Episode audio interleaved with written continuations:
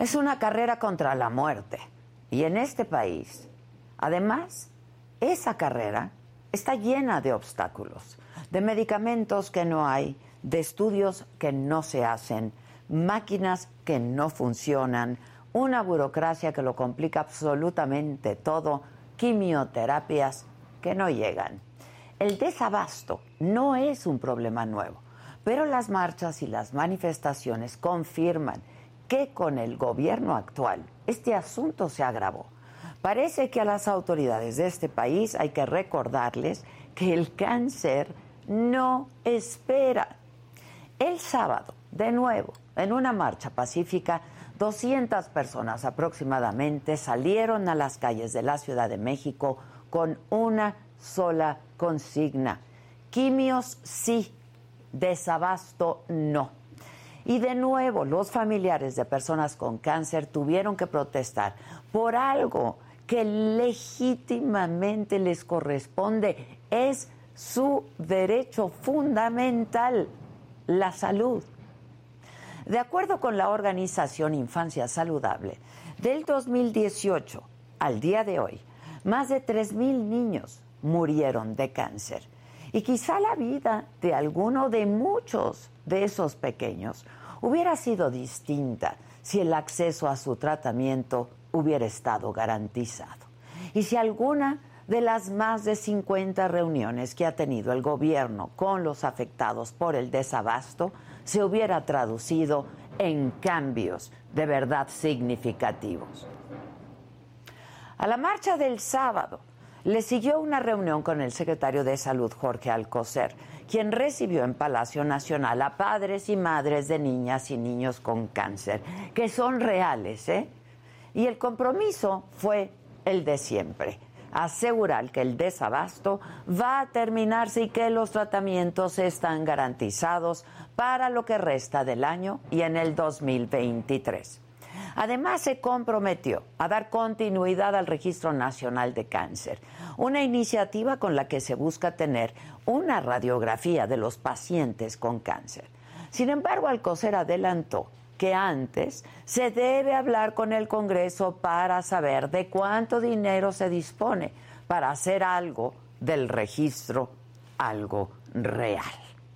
Las familias fueron frontales con el secretario Alcócer, porque ante el desabasto de medicamentos y quimioterapias, las familias le hicieron saber que sacan dinero de donde no pueden y hasta lo que no tienen para salvar la vida de sus seres queridos. El cáncer no solamente es una enfermedad cruel que muchas veces regresa, es también muy, muy costosa. Hacerse una sola quimioterapia en una clínica privada supera los 25 mil pesos y el costo de medicamentos oncológicos también se cuenta en miles de pesos. En este país son muchísimas las familias que además de lidiar con esta enfermedad, tienen que soportar una carga financiera que es insostenible. Y todo, todo por el desabasto, todo por un sistema de salud pública deficiente y todo por un gobierno que tardó tres años en reconocer el problema del desabasto y que en todas las reuniones con los afectados siempre les dice que ahora sí, que ahora sí se va a resolver. Las estadísticas de salud en establecimientos particulares 2021 que hace el INEGI tienen un dato que es demoledor. La tasa de tratamientos de quimioterapias realizados en clínicas privadas aumentó en un 57% del 2018 al 2021. El cáncer no sabe de problemas de abasto, ¿eh? ni de reuniones con funcionarios, ni de promesas. El cáncer no espera. El cáncer no avanza a ritmos políticos. Este tema no es de ideologías, ni de filias, ni de fobias. Hablamos de la salud de las personas, de la vida de las personas, de que el gobierno sea un aliado para luchar contra el cáncer garantizando tratamientos, no de que sea un estorbo en una carrera por salvar vidas. Yo soy Adela Micha y así comenzamos.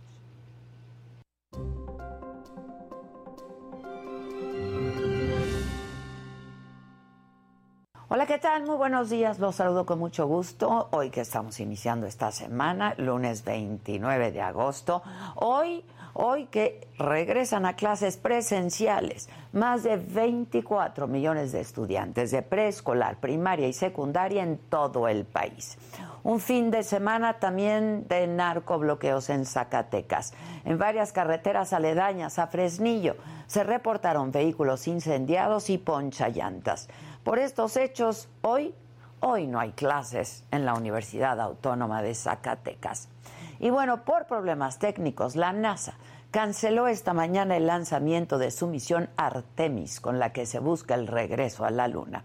En los otros temas, el actor Johnny Depp hace su primera aparición importante en los premios MTV luego del juicio contra su expareja Amber Heard. La actriz de House of the Dragon tuvo que eliminar su Twitter temporalmente por críticas sobre el patriarcado. Los Pumas, los Pumas vuelven a perder. Ya son ocho juegos seguidos sin ganar. De todo esto y con ese ánimo, vamos a hablar esta mañana, pero lo vamos a subir en esta mesa aquí en Me lo dijo Adela. Así es que no se me vaya.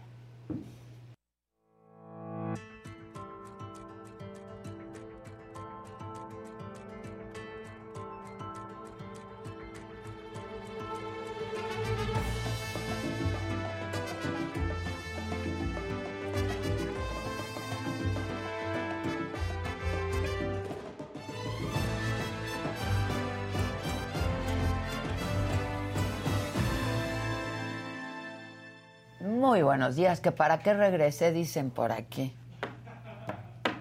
Que nadie extrañó a la señora de la casa.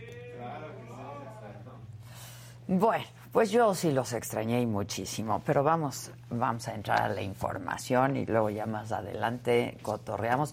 Díganos cómo les fue o cómo les está yendo con el regreso a clases de sus niñas, de sus niños, este volvió el tráfico, pero cuéntenos, cuéntenos, porque la gran preocupación es que no hubiera asistencia presencial, ¿no? En las clases. Entonces, bueno, pues cuéntenos, háganos saber cómo les fue, qué problemas tuvieron, en fin, y de esto hablaremos más adelante. Pero como les comentaba en, en mi editorial de esta mañana, el sábado fueron pues un poco más de 200 personas que salieron del Auditorio Nacional para protestar de nuevo ¿eh? contra el desabasto de medicamentos para tratamientos contra el cáncer. Querían llegar hasta Palacio Nacional, pero la policía los detuvo en el hemiciclo a Juárez, argumentando que en el Zócalo estaban los preparativos para el maratón. Efectivamente, fue ayer. Un pequeño grupo logró llegar a Palacio Nacional y se reunieron con el secretario de Salud, Jorge Alcócer.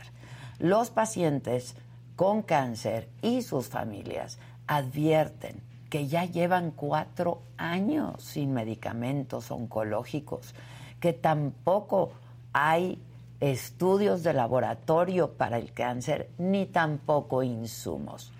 ¿Qué les dijeron las autoridades? Bueno, en este momento podemos hacer eh, contacto, lo haremos vía Zoom, con Omar Hernández Ibarra. Omar Hernández es presidente de la Fundación Infancia Saludable México AC. Omar, ¿cómo estás? Te saludo con mucho gusto y agradezco que nos atiendas esta mañana. Hola Adela, un gusto saludarte nuevamente, muy buenos días. Muchas gracias Omar. Oye, pues mira, no es la primera vez que hablamos, llevamos cuatro años insistiendo eh, sobre el mismo asunto hay desabasto de medicamentos. Yo decía hace unos minutos, no es un asunto nuevo, pero se ha agravado notablemente, ¿no? Así es, Adela, pues como bien lo menciona, ya son cuatro años realmente que hemos estado batallando con, pues, con este problema, ¿verdad? Que es el, el, desabasto de medicamentos oncológicos. Hoy en día, Adela, yo te quiero mencionar que ya son 59 reuniones con la gente del INSABI consecutivamente todos los días miércoles 96 reuniones con la gente del IMSS también consecutivamente todos los días miércoles. Sí ha habido avances, Adela, sí ha habido un poquito de avance, pero lamentablemente hoy en día la autoridad, hoy acudimos con el secretario Alcocer el día sábado, él nos comentaba que no nos preocupemos, que no es por falta de medicamento el que estos hospitales estén sin ellos, que él nos comentaba que esto es un problema de distribución, que realmente estas compras que ellos tienen ya, ya a finales de este 2022, lo que es 2023 y que ya están trabajando en el 2024, que estemos tranquilos, ¿no? Pero pues estas palabras, Adela, como ustedes han sido testigos, pues nos las han dicho también muchas veces, ¿no? Nos han dicho muchas veces, hay, hay promesas, pero realmente pues esas promesas luego se las lleva el viento, bien diríamos, ¿no? Entonces hoy como padres de familia ya más organizados a nivel nacional en todos los sectores de salud, que realmente es una lástima, yo se lo decía al secretario del de una manera muy, muy educada, que realmente no tenemos un sistema integral de un alto nivel como ellos lo mencionan. Realmente hoy en día hay padres de familia que se les sigue cobrando estudios, se les sigue cobrando quimioterapias, este, pues en ocasiones los estudios no se hacen en tiempo y forma, y sobre todo que pues, el medicamento no está y estos padres pues realmente tienen que estar acudiendo a fundaciones, que gracias, les agradecemos a la sociedad civil que se suma a esto, pero ahí no para, Adela, si, si nosotros como padres no le exigimos al gobierno que él es el responsable, él es ahora sí que la autoridad estos medicamentos estén en los anaqueles de los hospitales, no puede ser que los padres hoy en día estén recorriendo fundación tras fundación y, qué buena suerte los que tienen de encontrar el medicamento y los que no, yo siempre lo he dicho, a mí como padre me tocó vivirlo, yo no tuve la fortuna que una fundación me diera el medicamento, yo lo tuve que costear, ¿no?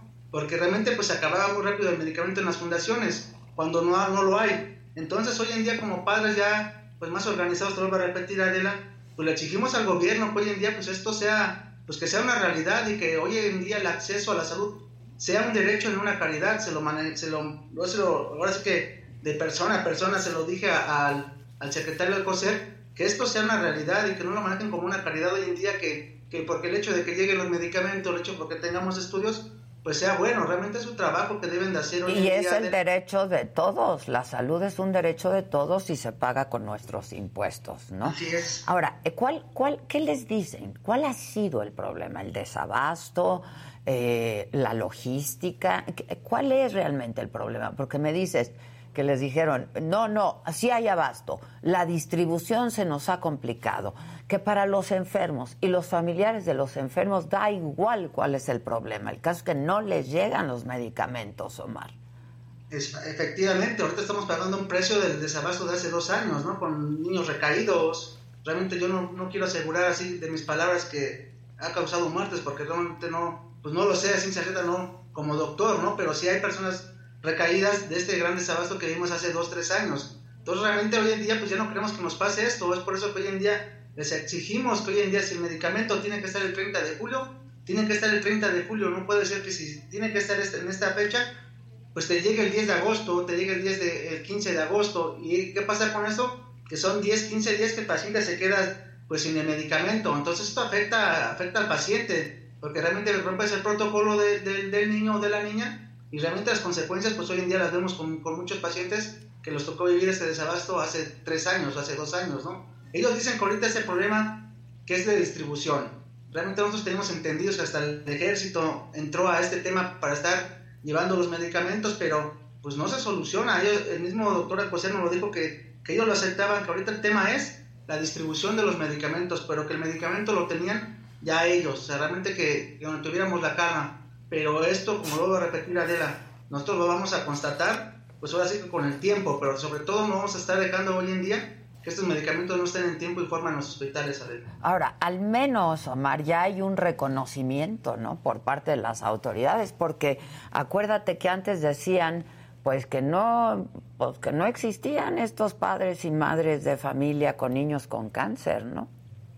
Así es, realmente como ustedes lo saben, ahí el doctor Hugo López Gatel nos llamó de golpeadores que nos pagaban las farmacéuticas y hoy en día, pues la única ventaja que hoy en día, y doy gracias a Dios de que mi hijo ya tiene tres años en vigilancia y me lo han dicho muchas veces, señor, usted no tiene nada que pelear, usted ya no ocupa el medicamento, pero yo lo viví, Adela. yo sé lo que es tener el medicamento, sé lo que es tener a tu hijo entre la vida y la muerte, y sobre todo hoy en día como padre, pues no voy a quitar el dedo de renglón, porque hoy en día yo estoy agradecido con Dios mismo, con los mismos doctores que hoy en día pues mi hijo, ese es el precio que hoy en día es el pago que yo tengo por parte de la vida hacia, hacia mí, en lo personal como familia. Hoy en día, pues mi hijo, ahorita lo vengo de dejar de la escuela, ¿no? Yo quisiera que todos estos niños tengan esa, esa calidad de vida, esa probabilidad de vida, que tengan sus medicamentos, porque realmente nosotros lo vivimos. Realmente si un paciente tiene medicamento en tiempo y forma en sus estudios, este, este cáncer se puede vencer, Adela, pero esto realmente pues tenemos que sumarnos todos como sociedad para no bajar los brazos, para que hoy en día pues estos medicamentos sean una realidad, como lo ha dicho el presidente, que tengamos, pues no sé, una calidad de, en el sector salud como Dinamarca, pero realmente pues, no lo hemos tenido, ¿no? Esa fue su promesa, ¿no? Y eso fue lo que dijo. Vamos a ver qué dice en su próximo informe de gobierno sobre el estado de la salud pública en nuestro país, ¿no? Que es el próximo. Así es, Adela. Sí, el próximo. Y sobre todo, realmente queremos reconocer también, Adela, ese, este, este registro nacional de pacientes que lo hemos venido solicitando desde hace tres años, porque esto nos ayudará mucho hoy en día para que en todo México tengamos ese registro que hoy en día no lo tenemos desde hace más de 25 años. Ellos mismos nos lo han dicho entonces este registro ayudaría mucho para que saber cada paciente de qué tipo de cáncer es, qué medicamentos necesita, sobre todo es eso, qué cáncer es y qué medicamentos necesita cada paciente de cada estado de la República para que él llegue su medicamento real. O sea, no llegue el medicamento que ellos mandan, que llegue el medicamento que necesita cada paciente para que ellos puedan luchar sobre este cáncer. Es por eso que hoy en día no vamos a quitar el dedo de renglón de este registro nacional de pacientes, que ellos se comprometieron a que se está realizando ya en cuestiones de adultos, de pequeños, bueno, de niñas y niños y adultos, pues no vamos a quitar este dedo de renglón tampoco. Ellos nos dicen que lo van a pasar allá en la Cámara de Diputados para que lo aprueben por el presupuesto, pero estaremos muy, muy, muy este, pendientes de esto, ¿no? Te vuelvo a repetir, Adela, para que esto no sea nada más en palabras, pues ahí escritas en una hoja y se las lleve el viento, como tenemos nosotros ya muchas pues muchas este, hojas ya firmadas por parte de ellos. ¿no? Pues sí, pero además, a ver, si están diciendo que ya tienen el medicamento, no es una falta, no, no es un asunto de falta de recursos, ¿no?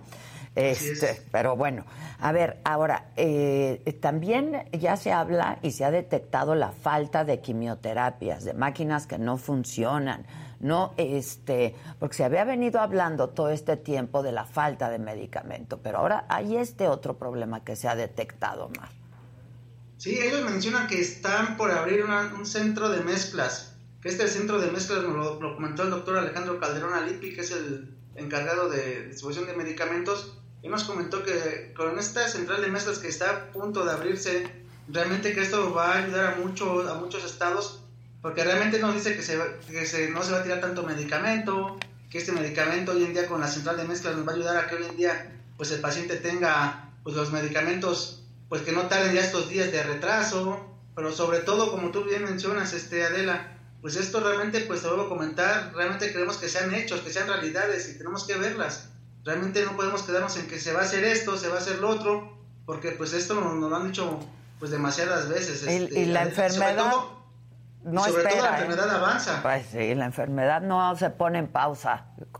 No es un asunto de paciencia. Ahora, este dato que daba yo al inicio, de que los tratamientos de quimioterapia eh, realizados en clínicas privadas aumentó considerablemente, en un 57%. Y entonces, esto quiere decir que los padres de los niños con cáncer o quienes padecen de cáncer han tenido que ir a clínicas privadas para recibir su tratamiento. Y es muy oneroso. Y esto, eh, pues, significa un costo brutal que las familias mexicanas no tienen. Tanto para medicamentos, para quimioterapia, para todo.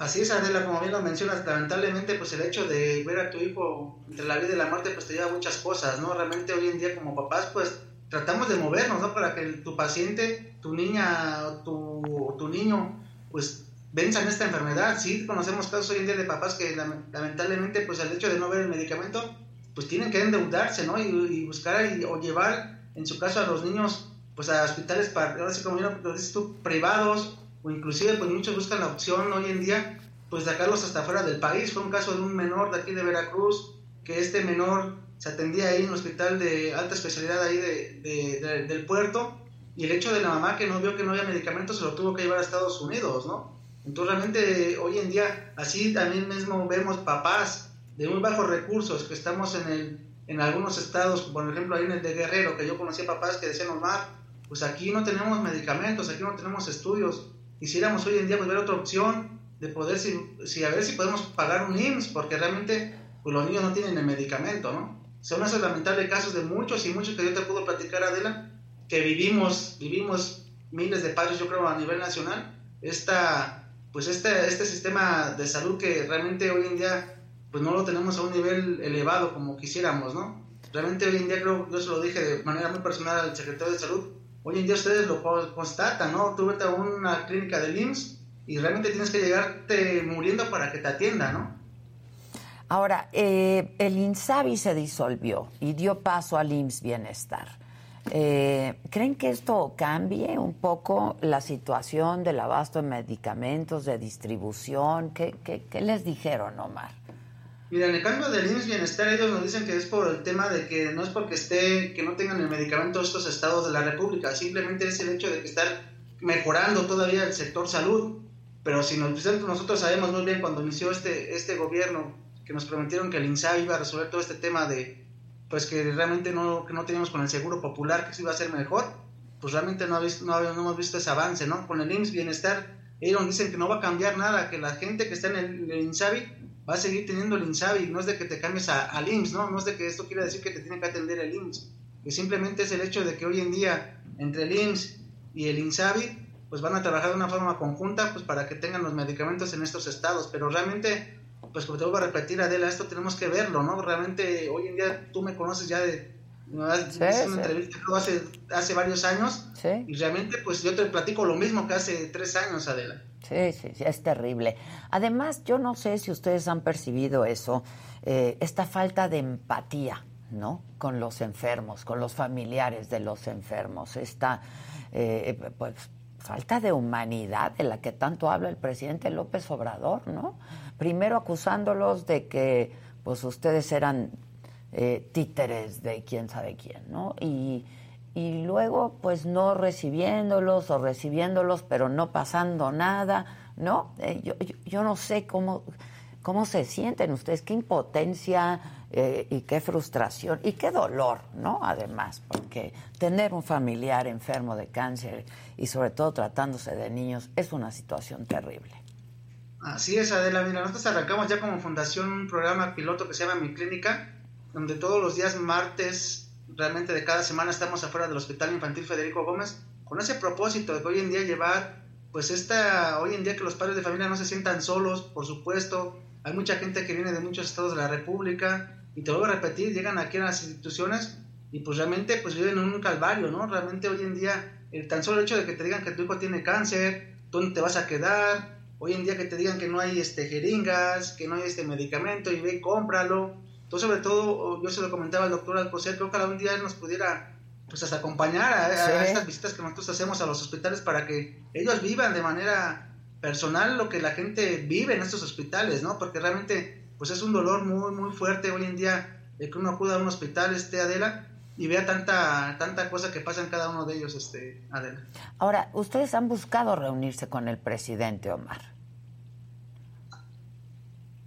Así es, realmente nosotros desde hace tres años le, pedíamos que nos atendiera de manera personal para que él sepa hoy en día que Omar, Omar Hernández es un papá de un menor que también pasó este, esta, esta enfermedad y pasó hoy en día no tener el medicamento en su tiempo, ¿no? Así como yo, otras madres de familia de otros estados de la República, pues aquí de la misma ciudad de la República, pero no, lamentablemente hoy en día pues, pues pareciera que el presidente pues sabe del caso, porque lo ha reconocido, ahora sí que es una gran ventaja que lo reconoció. Sí, al menos, ¿no? Al menos todo esto, pero sobre todo pues no nos ha abierto la puerta para que él nos escuche de una manera directa, ¿no?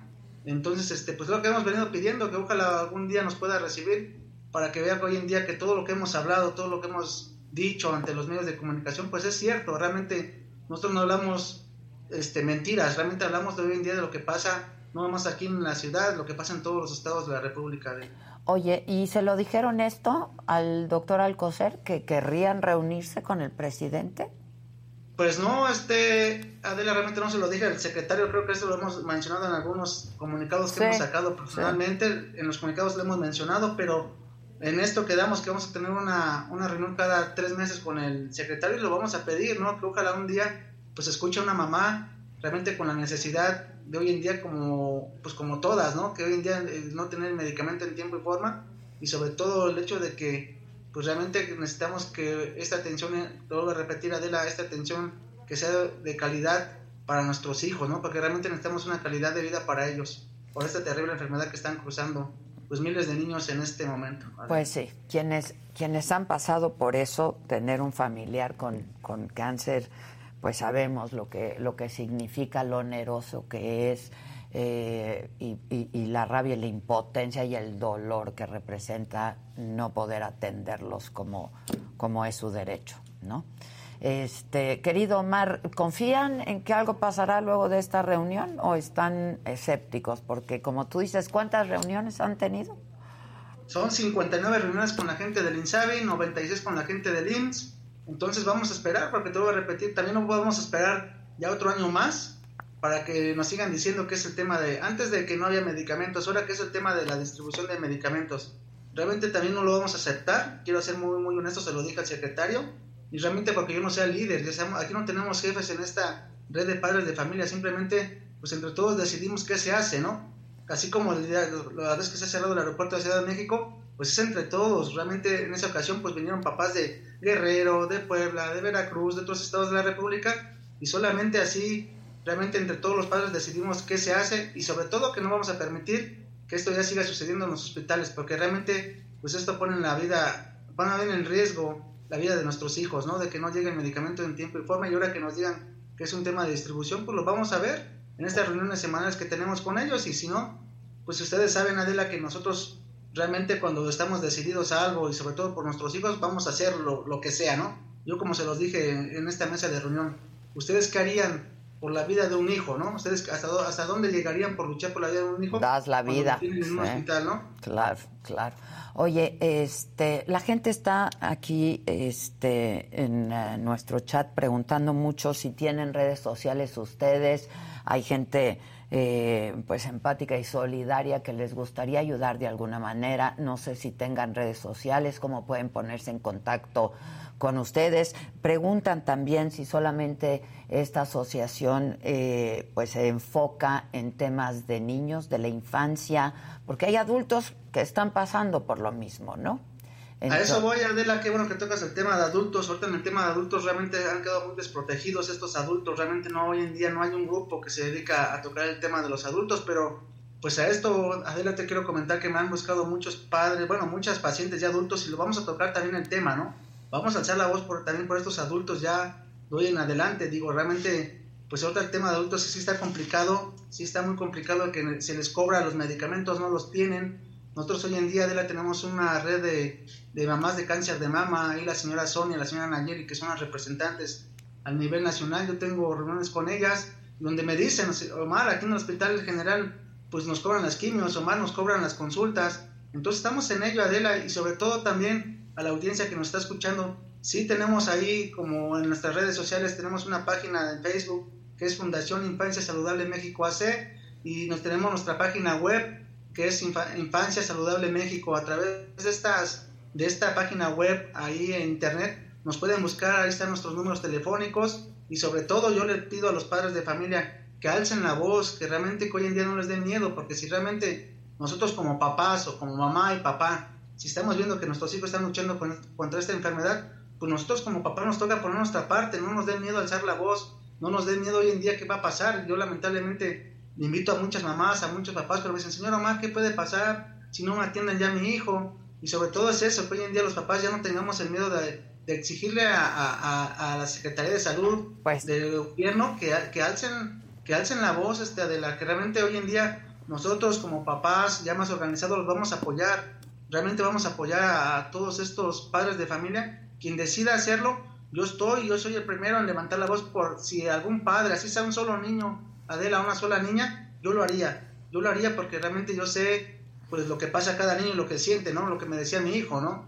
Realmente en un momento me dejó, me llegó a decir, papá, pues ya no pelees, te va a pasar algo, ya no quiero que estés expuesto a esto, porque pues él ya entendía las cosas, ¿no?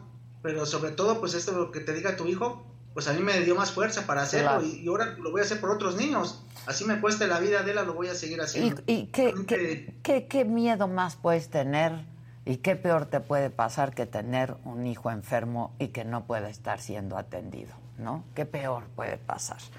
Este, Ahora, estos costos, que yo insisto, son muy onerosos, este, representan dinero que las familias mexicanas no tienen. ¿Se les llega a reembolsar en algún momento, Omar? ¿O eso ni se habla de eso?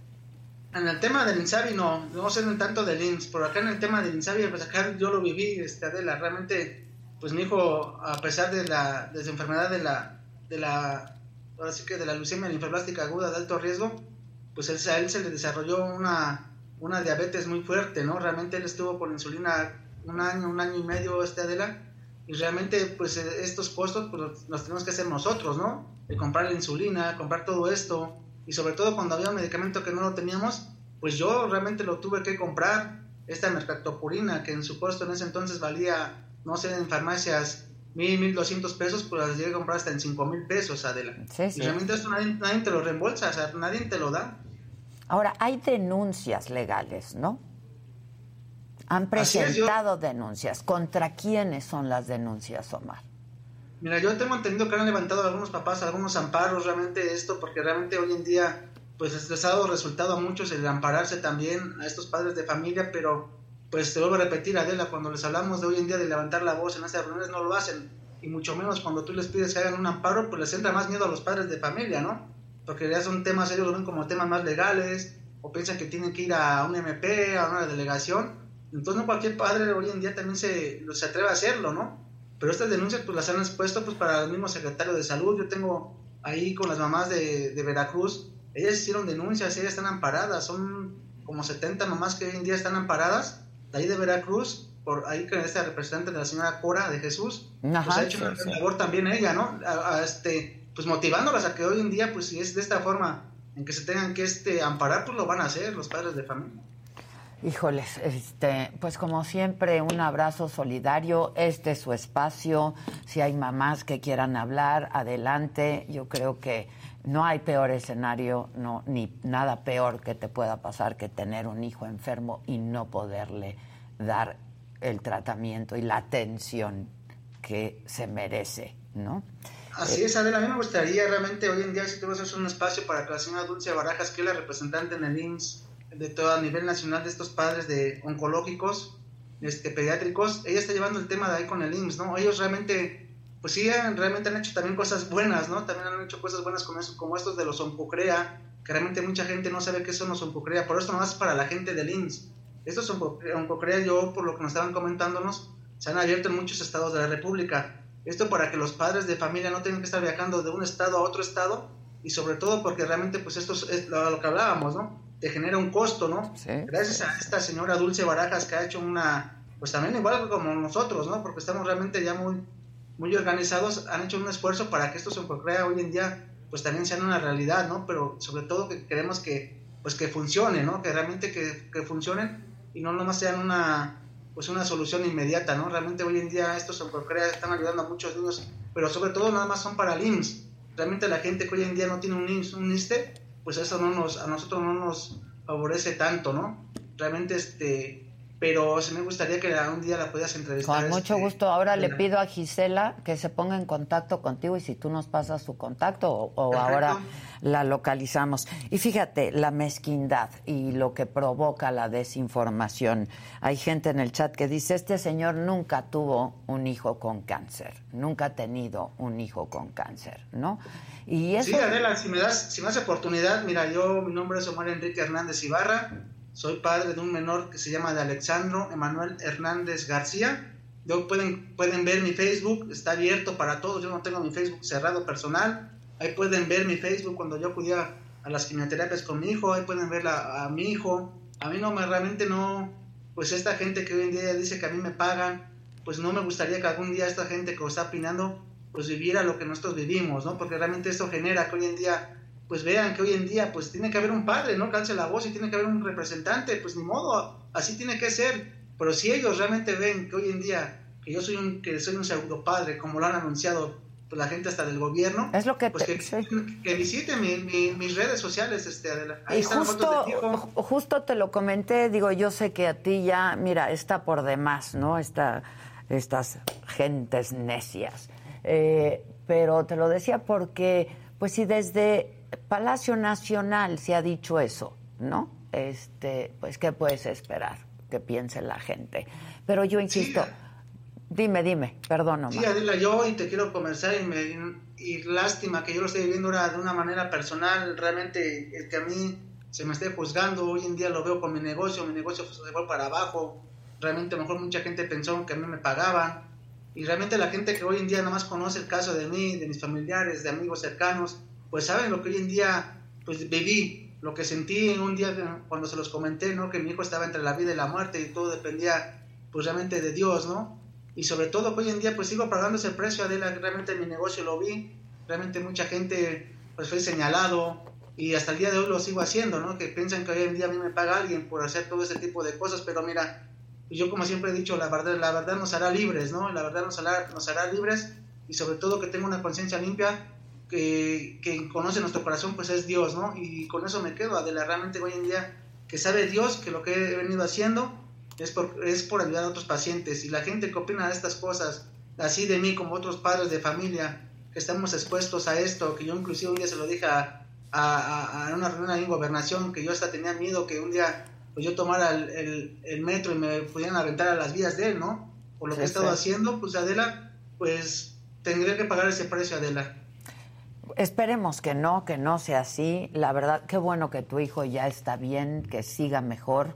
No, eh, la verdad es que esta enfermedad es terrible, no perdona, no tiene palabra de honor, pero qué bueno que está bien, ojalá esté en remisión y la verdad qué bueno que, que sigues tú alzando la voz porque hay muchos otros padres de familia sufriendo lo mismo por lo que tú pasaste. Qué bueno y, y de verdad aquí siempre tendrás un micrófono y un espacio para que hables de esto y para quienes quieran hablar de esto porque eh, es un dolor inexplicable, de verdad, o sea, inexplicable. Te mando un abrazo desde aquí. Estoy a tus órdenes siempre, mi querido Omar, y de todos y de todos quienes están padeciendo esto. Y estemos en contacto como siempre lo hemos venido haciendo. Te agradezco mucho. Sí, Adela, un fuerte abrazo y gracias por abrirnos estos espacios, porque ahora sí que yo lo voy a repetir, ustedes son el eco de nosotros. Realmente sin ustedes pues nadie se enteraría de las cosas, Adela. Un fuerte abrazo y para, muchas para eso estamos. Para tu vida. Para eso estamos igualmente. Muchas gracias, gracias. Así están las cosas. Me, me da mucha pena aquellos que piensan eh, pues que alguien les está pagando a estos padres de familia. A ver, es una realidad. ¿eh? Hay niños enfermos con cáncer que no han podido recibir ni sus protocolos, ni sus tratamientos, ni sus quimioterapias, ni nada y pues otra vez son pues los pobres de los pobres porque pues no pueden ellos no pueden correr con estos gastos ¿no? que son muy caros son tratamientos muy muy caros y aquellos que piensan como esta persona que mandó un mensaje me dan mucha mucha pena me apena que haya mexicanos así mucha pena Hoy es lunes y en este mismo canal a las 8 de la noche por Saga Chairistegui Online.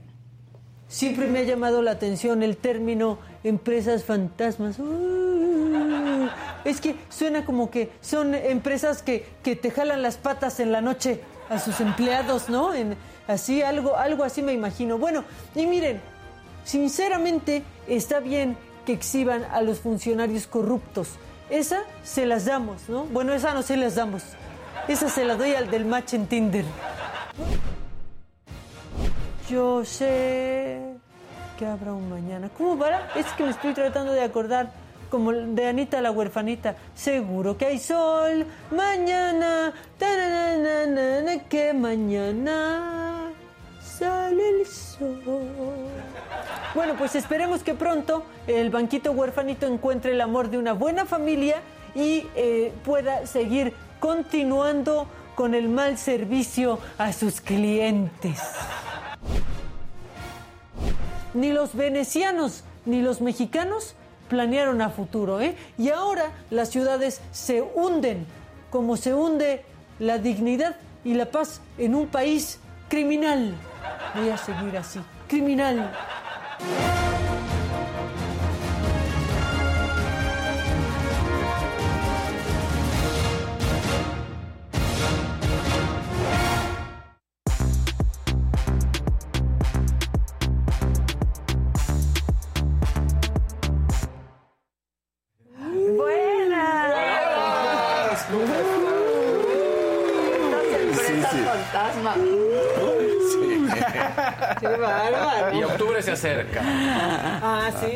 fantasmas. Más en fantasmas, más fantasmas. Ahí andan pululando por Totalmente. todos. Exactamente. Oigan, sí se les extrañó, ¿eh? Ay, ya sé que ustedes no, miren, todos vienen de negro de luto Sí. porque regresó la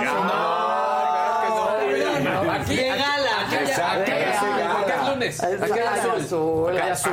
Y al haber gala, hay mucha elegancia. mucha elegancia. Que no se diga que no. De luto por el regreso a clases. Hoy, hoy la Bendy es la primera vez desde la pandemia que va con uniforme de gala.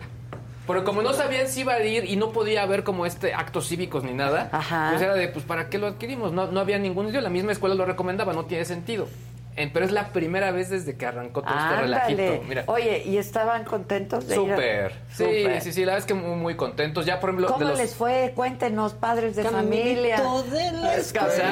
Sí, sí, sí. pues, La verdad es que ellos, por ejemplo, ya la buena noticia es que en el recreo ya no usan cubrebocas, ya se empieza a abrir cada vez mucho más Ah, pues, todo Por esto. el aire. al aire. Exactamente, Por el aire por libre. el aire libre, claro, Exactamente. claro. ¿Y claro. salió cara la lista de útiles? Oye, híjole. espérate, No, no, no, justo en la estuvo mañanera, ¿no? El, el- el- el señor de no se hagan rosca, o se pasaron de rosca, Ajá. dijo que pues había quienes se pasaron de rosca 18 pueblos, ¿eh? Sí. porque estuvieron caros los útiles Los escolares. ¿eh? uniformes. Y los uniformes. El- nosotros fuimos el viernes, también nos faltaron algunas prendas y el sablazo estuvo...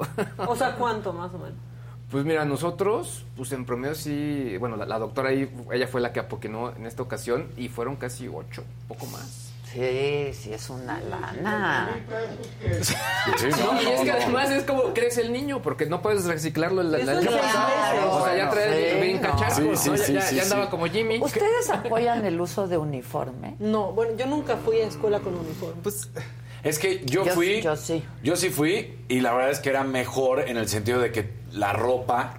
eh, la No la no la gastas Claro. exactamente, entonces te duraba más. Y la neta es que, por ejemplo, yo, mis pantalones estaban llenos de parches. Pero no importaba porque nada más Pero estaban yo creo que el parches. uniforme tendría que ser un pantalón vaquero, ¿no? De Unos jeans, sí. ¿no? Y una acá, camiseta. Y una sudadera unas- de, de algún color, ¿no? Acá el principal son unos, son unos pants.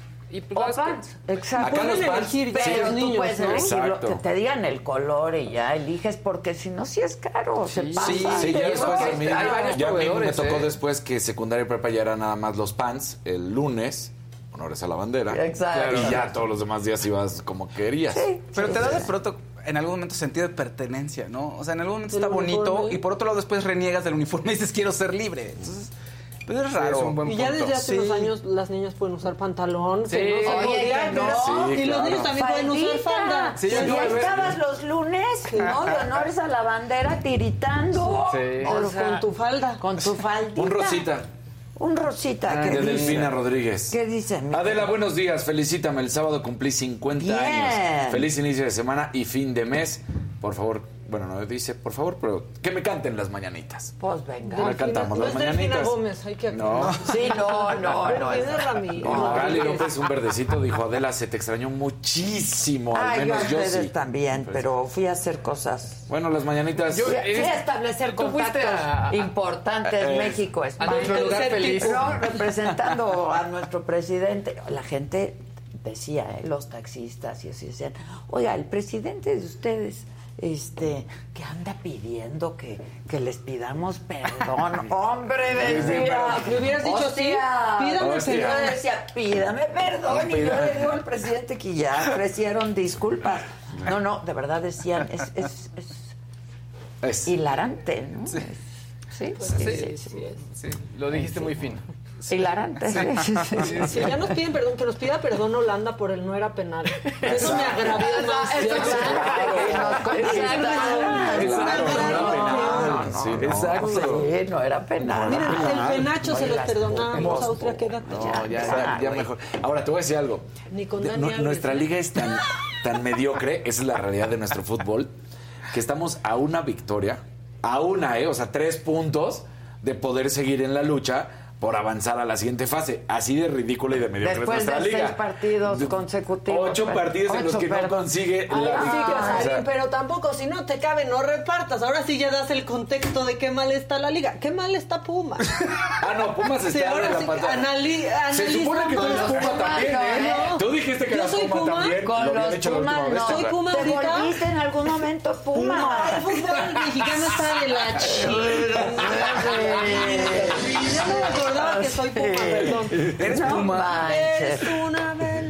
Sí, eres Sí, una arriba los. Pumas. Arriba los Pumas. Tienes razón, Casarín. Todo está muy mal. Mira, la gente dice, es, llevar- es mejor llevar uniforme para evitar comparaciones. Eso también es Sí, cierto. Por sí. eso yo digo, uno es vaquerito. Exacto. Ah, Y no, recomendación, porque hoy son básicos. las fotos del primer día de clases, por favor. tápenle- Peinadito. No, bueno, no tápenle ¿Son el, logotipo al uniforme de los niños, quítenle el suéter, Ah, etcétera, sí. por Ah, ya. seguridad. Pues claro, porque si no ya saben en qué escuela van. van. Exactamente. Ah, ya, claro. Que hay playeras que inmediatamente sabes de qué Sí, ¿no? claro. Por eso Ah. es mejor no usar el uniforme. Bueno, yo como iba en la playa, la verdad, todo el mundo iba nomás con shorts y playerita y éramos ahí como unos, Ay, qué unos lancheros todos. Pues lancheres. Así como en el Señor de Sí. las Moscas. Casi que hasta descalzos. Sí, qué padre. Guarachillo ahí. Sí, ya. Las el- de gallo. Sí, así te... Cuando en la universidad, eh, la, en la gente elegía irse de intercambio en verano a Campus Mazatlán. Pues porque ahí... Pues sí. Amor y paz. Amor y paz, amor y paz. Sí, tiene sus pros y sus contras el uniforme. pero- Juan Ponce Adela, yo sí te extrañé, pero estuve pendiente de la saga. Todos estaban muy pendientes. Pendientes. Ustedes muy bien. Nos calificaban Gracias. diario. Sí. Diario, Bien. les dijimos que con amor. Ah, sí, les dijimos, que no "¿Nos se- quieren tirar? Con dignidad. Sí. o sea, claro. tírenos, pero, pero No, con cariño. O sea, tírenos, pero con cariño. Entonces nos decían cosas bonitas como de, pues yo sí extraño a Adela, pero no hay nada mejor que ver. Y lo tomamos como algo Claro. ¿no? O cosas como, el señor de, de entretenimiento no me cae bien, pero pues saludos. Pero pues aquí sí. Pero el señor, el Exacto. señor, el señor. Luego decían que Fausto todavía no hacía clic, entonces le pasé un mouse para, Para que hiciera clic. Claro. O sea, fuimos Ahí van, solucionando. ahí vamos. Síganos para más soluciones Exacto. rápidas. Bueno, pues, señor amigo y productor, vamos. Luis G&G al servicio de la comunidad. Qué bueno que le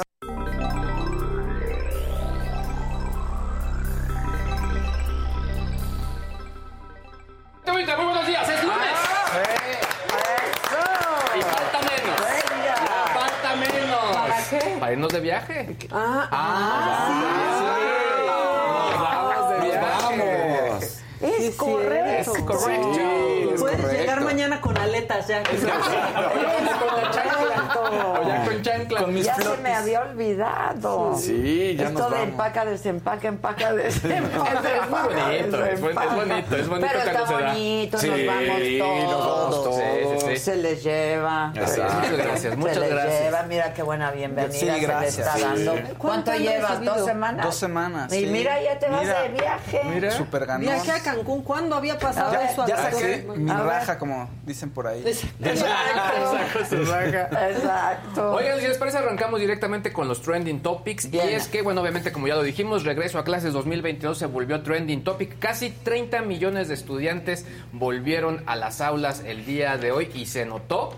En algunos puntos, en otros puntos como que sí fluyó muy bien el tráfico, pero en otros sí se puso bastante pesadito, así que seguiremos tomando precauciones esta semana. NASA, NASA también se volvió trending topic, ¿por qué? Por el lanzamiento, bueno, en este caso frustrado el día de hoy, de Artemis, que es la misión para volver a conquistar la, La luna. luna. ¿Saben por qué se llama Artemis? Porque es la hermana de Apolo. Ah, Artemisa. Exactamente. Claro, Entonces, Artemisa. de esta manera, así le pusieron. De hecho, lo que se está planeando en esta misión que se pospuso hasta, me parece que fue el 1 o 2 de septiembre, eh, lo que va a suceder es que man- mandan una especie de maniquí para poder hacer pruebas de tal manera que una vez que ya esté todo bien perfeccionado, manden a una persona. ¿Y quién será? Será una mujer. No han dicho exactamente el nombre, pero por todo este tema de Artemisa y todo este rollo, será una mujer la que regrese y pise por primera vez después Bien. de ese entonces la luna. Así que estará bastante, bastante interesante. ¿Puedo añadir alguna cascarita cultural a esto? Por favor. Claro. Venga, Fausto. En esa misión, Artemisa se quiere mandar cenizas al espacio de actores que estuvieron en Star Trek y entre ellos de Nichelle Nichols, que era la teniente Uhura, que es la primera afroamericana que tenía un Claro. papel importante dentro de la Acaba de televisión. fallecer. Y acaba de Ah. fallecer. Entonces las cenizas de ella pues podrían estar en el espacio como un homenaje muy bonito a todo lo que hizo con Star Mr. Trek. Spock, ¿no? Ah, eso está padre. Pero es que si se fijan justo el, Oye, el- el el tono que se le está dando pues es que él es, también es como- femenino. Pero va Claro, las ajá. Es justo, exactamente, Sí, exactamente va hacia este mujeres. lado. Ahora, yo también agregando todo esto, qué curioso que estemos volviendo a hablar del regreso al espacio, que como ya lo había dicho eh, eh, Gustavo Prado, pues es un tema muy, muy boomer.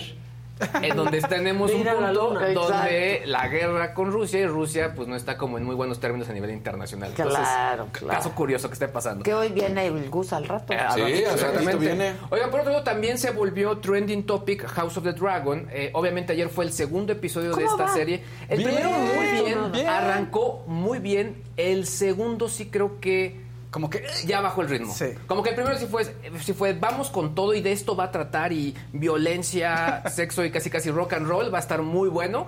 Pero ya este ya está como más tranquilo. Lo que sí es que se volvió también trending topic Emily Curry, que ella es, eh, en- es el personaje de Alison Hightower. Que le fue muy mal. Le fue mal, pero les voy a decir por qué. Porque, digamos, esto no es spoiler, pero si ustedes se meten ya a todo lo que tiene que ver con esta obra, ella es la maluca de las malucas, ¿eh? O sea, porque se casa con el rey y se quiere un poco adueñar. El papá también está ahí, casi casi es el secretario de gobernación ahí.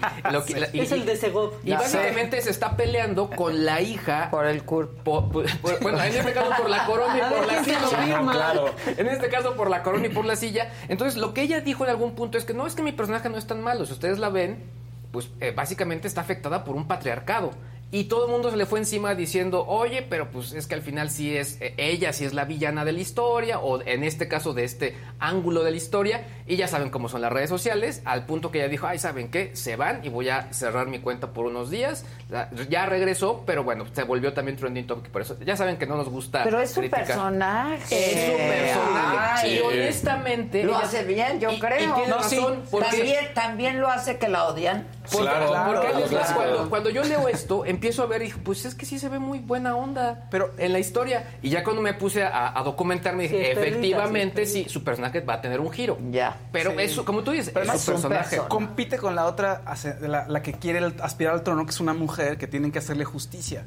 Entonces, por eso también te cae mal. Esta historia sí está muy enfocada al tema de las mujeres, ¿eh? También creo que eh, eh, vale la pena eh, tomar ese ángulo porque es un punto donde a las mujeres no se les considera que puedan llevar, eh, pues, eh, en este caso, un reino, ¿no? Y entonces sí también es esta lucha entre mujeres donde incluso las mismas mujeres dicen, no, es que yo no pude serlo, así que tú tampoco lo podrás hacer. En fin, creo que también ese ángulo va a estar interesante, está interesante. eh, tomarlo en cuenta. Ok. Oigan, Parece a Drew Barrymore. Sí, Sí. sí, la mucho. verdad, es Sí. cierto, es cierto, es cierto. Oigan, y por otro lado, Twitter eh, hizo un estudio bastante interesante de mensajes que se han compartido en la plataforma durante los últimos dos años y detectaron tres tendencias. La primera, ellos la llaman emprendedores sociales. Yo lo diría preocupaciones sociales. Les voy a decir por qué. Porque la- e- e- este tipo de conversación tiene que ver con que los salarios pues la verdad, pues digamos que no están tan bien y este tema de la preocupación por los salarios ha crecido un 13% del año anterior a, a este. Por otro lado, también eh, creció un, en un 157% la búsqueda de empleo o gente que busca empleo o que habla de buscar empleo a través de la plataforma. Y también temas que tienen que ver con contenido monetizable. Estamos hablando de Twitter. De Twitter. México. México, exactamente. Esto es únicamente Twitter México. Por otro lado, este otro tema sí me gustó, se me hizo muy interesante, se llama Voces que impulsan el cambio.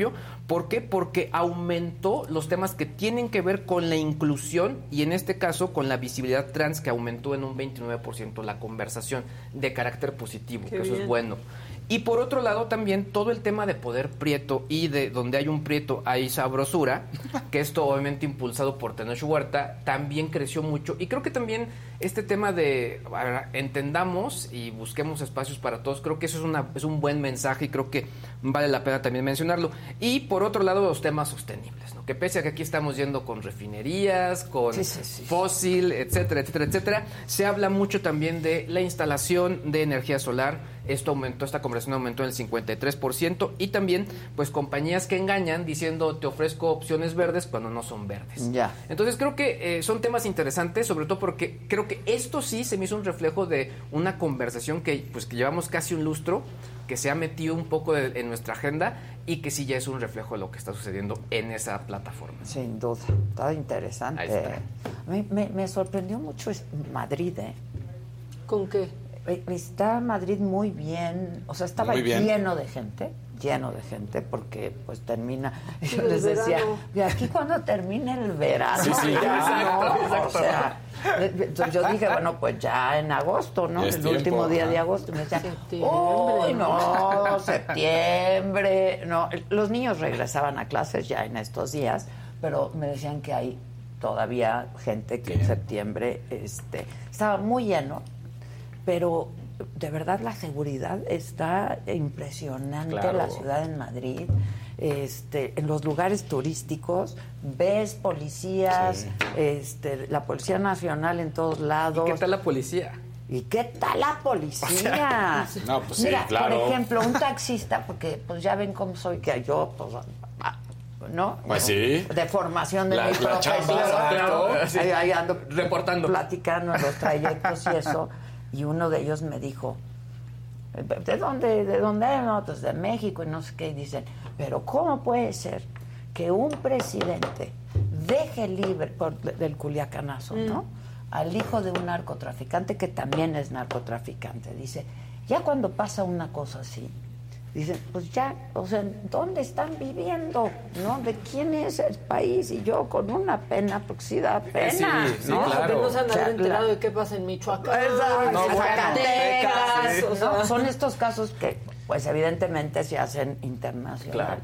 Me sorprendió mucho la seguridad, la limpieza de la, de la ciudad, Sí. ¿no? este y la, la civilidad de la gente, la gente súper amable, ¿no? Porque de pronto decían que, que hay los españoles con los turistas y eran como los franceses. Y, y no, la verdad es que súper amables las personas, este, veían cómo te podían ayudar. Y policías en todos los lugares turísticos, donde más concentración de gente, los ves en cada cuadra, ¿eh? Sí. Y un servicio que me dijeron que había de salud, hablando de temas de salud, que decían que si hay policías, hay más de no sé cuántas ambulancias, porque el hombre no, no lo sabía con exactitud, pero me decía, si tú tienes un incidente en la vía pública, así vienen y te atienden. Son ambulancias. En la vía, solo para la vía pública. Ya sea un accidente, un desmayo, un infarto, Claro, un claro. golpe de calor, porque hacía muchísimo calor. Un rasponcito, este, cualquier cosa, ¿no? Ahí Claro. andaban y que en menos de tres minutos ahí estaban atendiéndote. Y me dijo el, el hombre, me decía, de pronto yo he llegado a pensar que si me pasa algo en casa, me salgo a la calle. Claro. Claro. ¿no? Porque te atienden de volada. Sí, sí, sí, sí. Aquí Me impresionó mucho, la verdad. De volada, pero la ambulancia patito. Sí, exacto. Exacto. Que te cobra Exacto, 14 que te cobra, que y, que además pues los paramédicos no saben cómo No paramédicos. no, No son paramédicos. Lo que es responder también a su historia, ¿no? Porque al final, después de lo de Atocha, después de Claro, todo eso, pues y no final- se les olvida. No se les olvida. No se les olvida. Sí, sí. Ah, es impresionante. Bueno, pues el que sigue, por favor. Ok, el bajón. Eh,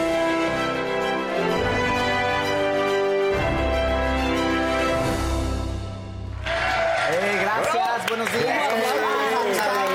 Gracias, gracias. Qué bonito. Es que mira, nada más para que sepa, siempre los aplausos se los lleva Luis. Sí, exacto. Entra, llega muy motivado siempre. Sí, sí, gente, Gente bonita. Gente Gente bonita. aplaudimos, ¿cómo no? Pero échale sabor si vas a decir gente bonita. Gente bonita, gente preciosa. Oye, hartas cosas pasaron ayer en los, en los programas en vivo, en la tele mexicana y en la tele internacional. Primero, Arturo López Gavito, el juez de hierro, se quebró en Masterchef Celebrity, lloró Lo vi. por culpa del el chef Pablo Albuerne. Empezó a llorar Gavito. ¿Quién lloró? Gavito. ¿Por qué lloró? Porque hizo una Mira, paella. fue, hizo una paella, hizo una paella. A ver, todo empezó porque se va al reto de eliminación. O sea, no, no, no pudo salvarse, no pudo subir al balcón. Se va al reto de eliminación, su mandil negro le toca. Y el chef Pablo dice, a ver, ¿saben qué? Les voy a dar una masterclass a los que van a vivir este reto de eliminación. Les voy a enseñar a hacer una paella valenciana. Entonces todos muy emocionados y Gavito muy emocionado y todos ahí. Pero emocionado de que Pero- gritaba como No, no, no, así de. "Uh", así, sí, se puso muy emotivo. Ok. Y entonces ya pasa Gavito. Ya después de que a todos los, casi a todos, casi a todos los patearon con sus paellas de les falta sal y no sé qué. Llega Gavito y dice, le dice oye, pues estuvo muy bien el arroz, este buena técnica, esto es una paella, pues muy bien. No le dijo que era espectacular ni nada, nada más dijo que estaba bien, o sea, que había seguido las instrucciones y que le faltó poquito para, ahora sí que para llegar a, la excelencia, ¿no? Y ahí en eso Gavito se empezó a quebrar y empezó a llorar. Oye, ¿estás llorando, Gavito? Le dice José. Sí, es que es, es que necesitaba un jalón porque sé que puedo dar más de mí mismo. Y entonces, eh, básicamente Dios es muy mío, perfeccionista. ¿Por qué se lo toman tan No, no, pero? Personal, sí, sí, sí. rojos, Rojo, inyectados, sí. de que le va a dar algo. Y todavía José Ra Castillo dice, ven, ven Vamos a comer. como amigos. Ay, no, Ah. no, no, no, están hablando de una paella. Ay, sí. Eh, y entonces- sí, y ese fue el momento. Y le dice Pablo Alborán, hice llorar al, al hombre de hielo, le dice. Y Gavito, sí, ¿no? Ay, ahora te voy a decir una cosa. Sí ha sobresalido Gavito por este tipo de cosas que tiene, ¿no? este tipo de desplantes ahí emotivos, ¿no? Pero sí cocina bien. Él, Carmen Campuzano y Lorena Herrera son como que los que se han destacado en la cocina. ¿Ah, la sí? verdad. Sí. Hasta ahorita, pero ya empiezan luego muy bien y a media temporada de pronto ya los tratan súper mal. Espero que se mantengan, ¿no? Pero ahorita son, esos son los Yo mis a gallos. Herrera siempre en esos programas Sí, en donde sí, cocina. Sí, claro. Yo la vi en el de HBO y lo hacía. Sí, o sea, Sí. lo hacía padrísimo. ¿no? Bueno, pues esto por el lado mexicano. Se fue Ernesto D'Alessio. Lo- me, lo, me lo expulsaron. ¿por qué Y él y también, con- él conmovido también con el chef. Yo no pude corresponder esta masterclass que usted me dio, chef. Pero me- quédese con esto y que empieza a cantar. Y era así como de, oye, Ernesto, pues es de cocina, está bien, pero... Y canta bien, pero es fuera de lugar, ¿no? Como mucho show. Pero bueno, esto fue Masterchef Celebrity, que va bastante bien. Esta temporada está muy... Está sabrosona, fíjense. Ok. Sí, Se habla del de Televisa. No, el, retador. ¿Cuál? El retador. El de... Con, con Consuelo Duval, Ah. Pues creo que Masterchef con Tatiana está pegando. Yo ayer lo vi. Sí. Luego lo vi de ladito, porque ¿Y el cuando Ernesto qué le hacía yo. ¿Qué es el retador? Pues eh, se El trata de que pero- retan. Ah, No. Masterchef retando. No, no, no, no, el no, retador no. son distintas, distintos participantes en distintas, digamos, ¿Disciplinas? suertes y disciplinas. Ah, ok. Y hay un famoso al que tienen que retar cada semana. Sí, exactamente. Pero Creo no, que así es, ¿no? Sí, pero no está, no está pegando. O sea, realmente Masterchef Celebrity lo está haciendo muy bien. Entonces, TV Azteca ya lleva dos salidas, digamos, ¿no? O sea, la Ah, academia y luego Masterchef. Sí, sí, sí. Entonces, Le salen bien esos, ¿verdad? Exactamente. Y otro momento importante en el, en el espectáculo es los MTV, los premios MTV fueron ayer. Y hay dos momentos que me parecieron interesantes, más allá de los ganadores. Obviamente los ganadores son la joya, pero había dos momentos que en cuestión mediática y de discurso fueron interesantes. El primero es la reaparición de Johnny Depp después de ganar el juicio contra Amber Heard. ¿no? Eh, ¿Cómo apareció él? Pues estaban dando la lista de los eh, personajes que iban a participar en el evento y baja el típico astronauta de MTV y se quita, o sea, se levanta la, la careta como de Buzz Lightyear. ¿no? viendo, ajá. Exacto. Y, y te das cuenta que es Johnny Depp. Ya se sabía esto, pero es el- fue el momento sorpresa, pero ya se había filtrado que iba a estar él. Ah. Entonces dijo él, ah, lo que pasa es que necesito trabajo, ¿no? Hizo bromas con eso. Ok. Salió en un par de momentos más también diciendo, ay, me rento para este, bat mitzvahs, bar mitzvahs y también para 15 años, quinceañeras, para todo. ¿no? Ok. Estuvo chistosón el asunto. Y después, en el- eh, de, por el otro lado, pues Bad Bunny, el artista del año, este, besó a una bailarina y luego a un bailarín. ¿no? Así como Vámonos. dando un mensaje bonito de, de inclusión y de rompiendo estereotipos. Por algo en Boston ya dijeron, va a haber Día Internacional de Bad Bunny. Bueno, Día de Bad Bunny en Boston. Sí, ¿por qué? Pues porque ha hecho, ha ¿No puede roto estereotipos. Augusto que lo Ah, grabaron por allá? Yo, yo lo vi Boston. en, en Bullet Train y súper bien, ¿eh? ¿Ah, sí? Sí, o sea, digo, pues eh, sale ahí de maluco peleonero, pero lo hace muy bien, o sea, y la verdad es que su personaje no es un cameo, o sea, sí pa- es, es importante en cómo se me ve la historia. Digo, lo pudo haber hecho otra persona, pero él lo hace bien, honestamente. No, lo hace bastante bien. ¿Cómo recibieron a Johnny Depp? Bien, la gente lo bien. Ovacionado. Bueno, en, en- sí, en O sea, redes ¿estuvieron sociales. padres los MTV? Estuvieron bien, sí. ¿Sabes qué? De los premios que se entregan año con año y que todos bajan la intensidad de gente que los veo, que el interés, creo que MTV se ha, man- ha alcanzado mantenerse bien, o sea, como Ok. mucho más propositivo que los demás. Ok. Lo recibieron bien porque en redes sociales ustedes vieron el fenómeno, pues todo el mundo tiene Johnny, Depp, pues, Claro, etcétera, etcétera, claro. etcétera. Y mi Amber Heard, pues sí, se va a estar pasando pésimo, O sea, ¿no? sí. También Esa sí necesita sin trabajo. chamba. Yo creo que necesita más trabajo. Ese sí Sí. necesita más trabajo. Ok. Exactamente. Oigan, y bueno, ¿quién- el momento del el, el video del año fue Taylor Swift con All Too Well. y Además, hay una versión de 10 minutos que es su versión, entonces ella se involucra siempre en sus, Ella- en sus yo la amo, ¿eh? Sí, es una joya. Es, Es una gran artista es- esa no, es- chava. está in- impresionante. Además, este, pues el poder que tiene y es muy inteligente, es Sí. un genio. Y ¿no? En el- chava. eh. Sí, la canción del año fue para Billie Eilish en Happier Than Ever, el artista del año, Bad Bunny, ¿no? Y ahí el pop eh, pues se fue con Harry Styles, con el video As It Was. Lo amo. El rock, los Red Hot Chili Peppers con Black Summer. Y lati- el mejor artista latino fue Anita con Envolver. ¿no? Esos fueron como los, los principales ganadores de la noche. Muy bien, Ay. muy bien. Oigan, y aquí otro tema este, surreal. Bueno, no sé si es surreal, pero pues creo que tiene razón. Resulta que Sandra Vilés Beltrán, la conocida reina del sur, Sí, sí, sí. dice, ¿saben qué? Netflix y Telemundo les voy a pedir 40% de regalías. Porque ustedes vendieron millones con la reina del sur y es mi imagen. Nada, no creen que haya semejanzas con la realidad que sean una coincidencia.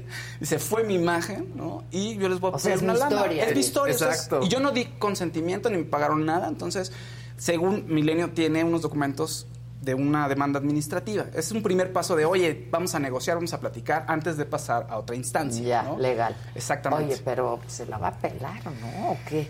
El tema es que, o sea, si tú ves foto de ella con Kate del Castillo, pues sí se parece, o sea, sí hay un look muy similar. Sí, Eh, Kate del Castillo Bueno, dijo, me entrevistaron con ella.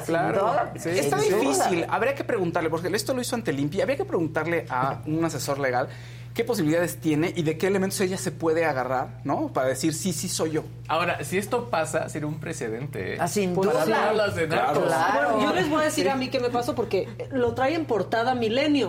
O sea, eso que está diciendo Fausto es la portada. Sí, yo lo vi, yo Sí. lo vi. Y yo no leí las letras chiquitas y pensé que era la reina Isabel. Yo también. Hasta mandé imágenes de la reina Isabel. Después dije, oye, no encuentro esta nota. Qué raro. Te lo juro. Dije, oye, no estoy encontrando. Maca, le iba a decir Maca. podría. Y de pronto, de pronto dije, no, la reina del sur está bueno. Está, Sí. está mejor aún. Es nuestra reina. Exacto. ¿Qué no la íbamos a entrevistar?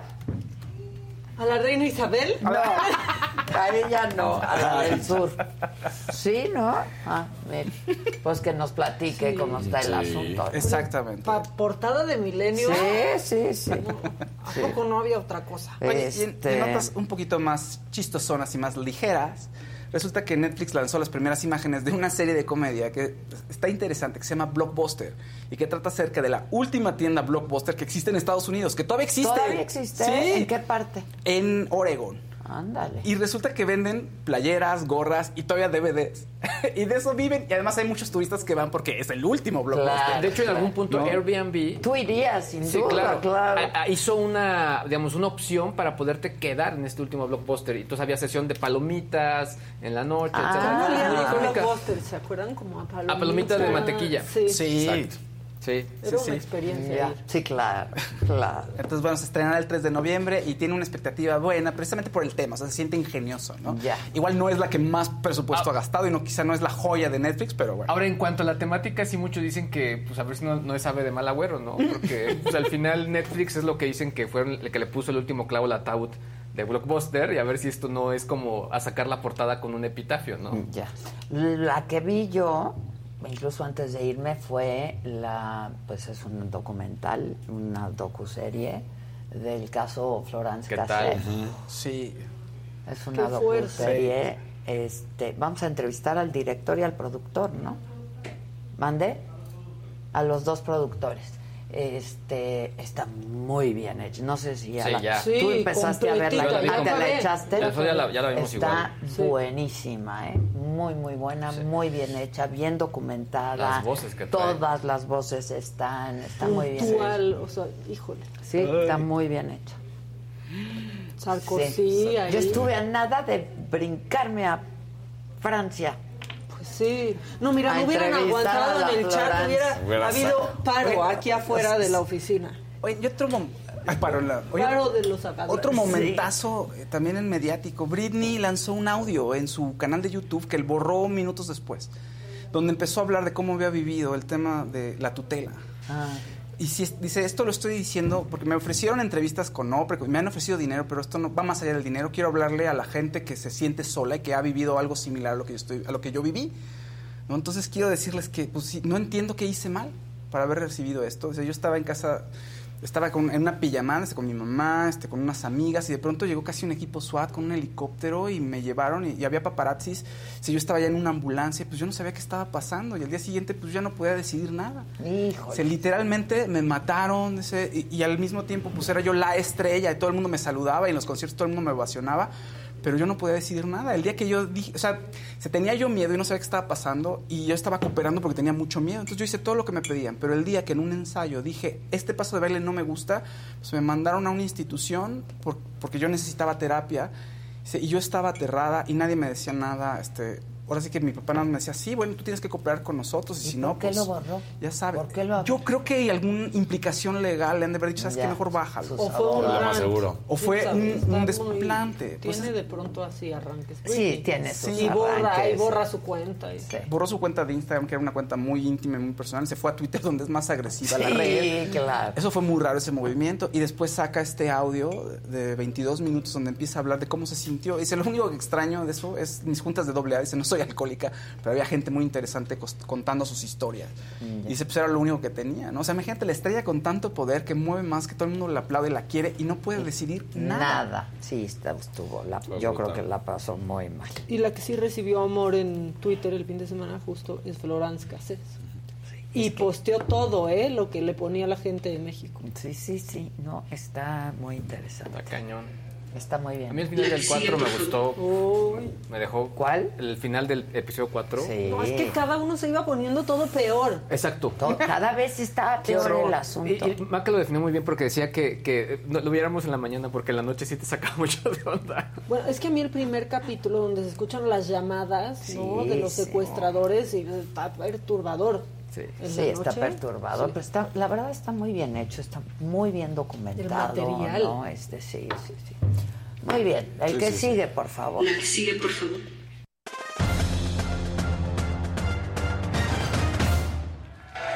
Hombre, muchas gracias. Arrancamos con la buena noticia, los aplausos que se llevó justamente Checo Pérez. El Checo, Arrancamos segundo con la buena- lugar. sí, segundo lugar. Eh, tiene suerte, y lo digo como es, porque arranca la carrera. Primero, eh, Max Verstappen y Charles Leclerc eh, habían cambiado la unidad de potencia y por eso se van hasta el fondo de la parrilla. No pueden arrancar en los primeros lugares y lo terminan haciendo Carlos Sainz y Checo Pérez. Y los problemas que constantemente tiene Checo Pérez y que ha sido criticado siempre que ha estado con Red Bull, no sabe arrancar. No sabe arrancar, siempre tiene problemas, arranca lento, le falla. E- ese es el- ahora sí que pues su mal, su mal, su problema malo que tiene cuando se sube, ¿no? Cuando va a arrancar una carrera. Pierde los primeros lugares, pero más adelante vendría un accidente que ahí estábamos viendo justamente en las imágenes en la que Lewis Hamilton se cierra en su punto ciego, no alcanza a ver al español Fernando Alonso, sale volando su coche, pero nada más es más bien como un brinquito. Esta imagen es muy fuerte, pero realmente es como un brinquito del coche, no pasó a mayores, pero queda fuera de la carrera, el coche quedó la- lastimado y entonces, bueno, pues Lewis Hamilton queda fuera. De hecho, también Fernando Alonso dice unas palabras en las cuales eh, comenta que si él no arranca en primer lugar, refiriéndose a Lewis Hamilton, no sabe manejar. Lewis Hamilton después dice, ya entiendo qué es lo que piensas de mí. Estos dos habían corrido hace muchos años en McLaren y siempre quien ponía el coche a punto era eh, Fernando Alonso. Entonces, bueno, desde ahí ya se sabía. Max Verstappen hace un carrerón y lo hace histórico allá en el Gran Premio de Bélgica porque se había ido hasta la posición 14 y de repente en 10 vueltas ya estaba en el primer lugar. Impresionante lo que hace el holandés, el neerlandés, como le quieran decir. Y es el ganador. Termina por, eh, pasando a Checo Pérez, que Checo de hecho ni siquiera causó problema cuando lo vio venir, se hizo a un lado como buen coequipero. Porque además si lo hubiera intentado, también lo hubiera rebasado Max Verstappen, traía mucho mejor coche. Y bueno, queda en el primer lugar, segundo lugar Checo Pérez. Y con esto Checo Pérez recupera la segunda posición del campeonato de pilotos, que eso es muy bueno. Siguen en primer lugar el campeonato de constructores Red Bull. Y todo muy bien. Ferrari sigue teniendo problemas, sigue sin saber definir qué es lo que tiene que hacer. Ahí está cómo queda. Verstappen 284, Pérez 191, Leclerc 186 y Sainz ya lo alcanzó prácticamente a 15 puntos con 171. Cómo terminó la parrilla en esta ocasión. El primer lugar fue para Verstappen, luego Sergio Pérez, como lo decíamos, Carlos Sainz, George Russell y Fernando Alonso. Ferrari sigue con problemas, pero bueno, eh, lo que sigue será el Gran Premio de los Países Bajos, 4 de septiembre, casa de Max Verstappen, será una locura. Lo que llamó mucho la atención este fin de semana y fue previo a la carrera, Helmut Marko, el que es el asesor de Red Bull y que ese no tiene pelos en la lengua y que ha criticado duramente al Checo Pérez diciendo que le falla, que no tiene buenas condiciones, pero luego también lo alaba cuando hace las cosas bien, que así ha sido lo, lo que tiene. Bueno, pues tenemos un audio en, en el que habla justamente de Checo Pérez y Se toda la gente se le va. Porque así califica a Checo Pérez. Está en holandés, pero ahí está subtitulado. Este, o en austriaco, la verdad es que eh, me falla ahí, pero él es austriaco. Entonces, mira, aquí están las palabras de, de Helmut Marko.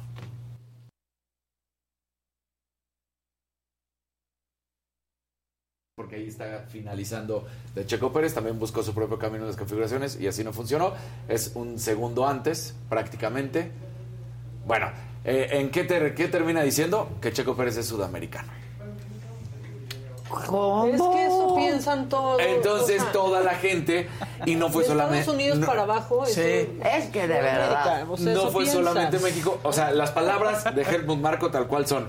Como sudamericano, tiene el problema con los altibajos. Pues no. También buscó su propio camino con la figuración del auto y no funcionó. Cuando tienes un auto con un piloto muy rápido, debes adaptarte. Entonces, bueno, pues toda la gente en México primero lo empezó a decir que era un ignorante y luego de racismo, porque no es la primera vez que pues, se dirige a Checo Pérez de una manera despectiva. Y luego también los sudamericanos empezaron a agredirlo y decir, oye, ¿qué onda contigo? Y esto es un racismo, al grado de que eh, se empezó a hacer en Change.org una, bueno, change.org empezaron a hacer una campaña en contra de Helmut Marko para decir, bueno, en, en la Fórmula 1 existe el racismo y el principal problema es que se permita a dirigentes del deporte motor más importante a nivel mundial expresarse y fomentarlo, inclusive dentro de su misma organización, estereotipando no solo a un individuo, sino a casi todo un continente con clara falta de ética, conocimiento y percepción. Entonces, bueno, pues toda la gente decía, hace unos, hace unos meses, recordarán que habían despedido del equipo a un estoniano porque había pues hecho comentarios racistas en, en- jugando videojuegos. Entonces dicen bueno eso se lo hicieron a un piloto porque es un piloto. Helmut Marco como es asesor y es directivo no dice nada pero lo que acaba de Tendría hacer que pasar algo. tendría que pasar algo porque la manera en que clasifica justamente no solamente a un mexicano, a todo un continente prácticamente, pues es, es un racismo y, es, y lo hace de manera despectiva. Ahora, normalmente sucedía de Estados Unidos a- hacia pues, el resto del continente, pero de Europa casi no pasaba, ¿no? O sea, era como, tenían, digo... Porque supuestamente más tenían más de geografía. Exactamente, más No, cultura. pero siempre piensan Pero- que de Estados Sí. Unidos para abajo es Todo Sudamérica. es Sudamérica. Sí. Exacto. Entonces dices, No Que entienden que hay tampoco es una ofensa. América del Norte, Centroamérica. Centroamérica, Sudamérica. No, como América es nada más Estados Unidos para muchos. Mexicano, caramba. Sí, o sea, sí, tal cual. mexicano. Sí, ya. Entonces, pues lo hace muy mal y ahorita está la gente muy enardecida en contra de Helmut Marco. Pues. Si se equivoca. Ok. Este, la Yo sí. creo que, yo- mira, yo la brincaría. Está bien. Yo Tú me eres- la tú eres brincaría, la ama de la pero casa como y tú yo- quieras. No, no. Pero puedes eres- decir que Pumas está a tres puntos de que todos Exacto, de Mira, pasar. Claro, mira, tenemos la tabla, sí está la tabla. Mira, para que vean nada más rapidito, porque muchos se sorprenden. Información que mira, cura. información cura. Pumas está en la posición 17, con 9 puntos. Pero el, pu- el lugar número 12, que es Juárez, que A Yo ver sí- la yo sí quiero ver la tabla. Yo sí la quiero ver. bueno, tiene 12 puntos. Entonces, como te digo, una victoria. Así es nuestro fútbol mexicano. Una victoria, ¿eh? Y ya Puma- estamos. Y ya está en la liguilla Esa Pumas es la peleando nota. por. O sea, a tres puntos de entrar a la liguilla. A tres ¿Qué puntos de entrar a la liguilla.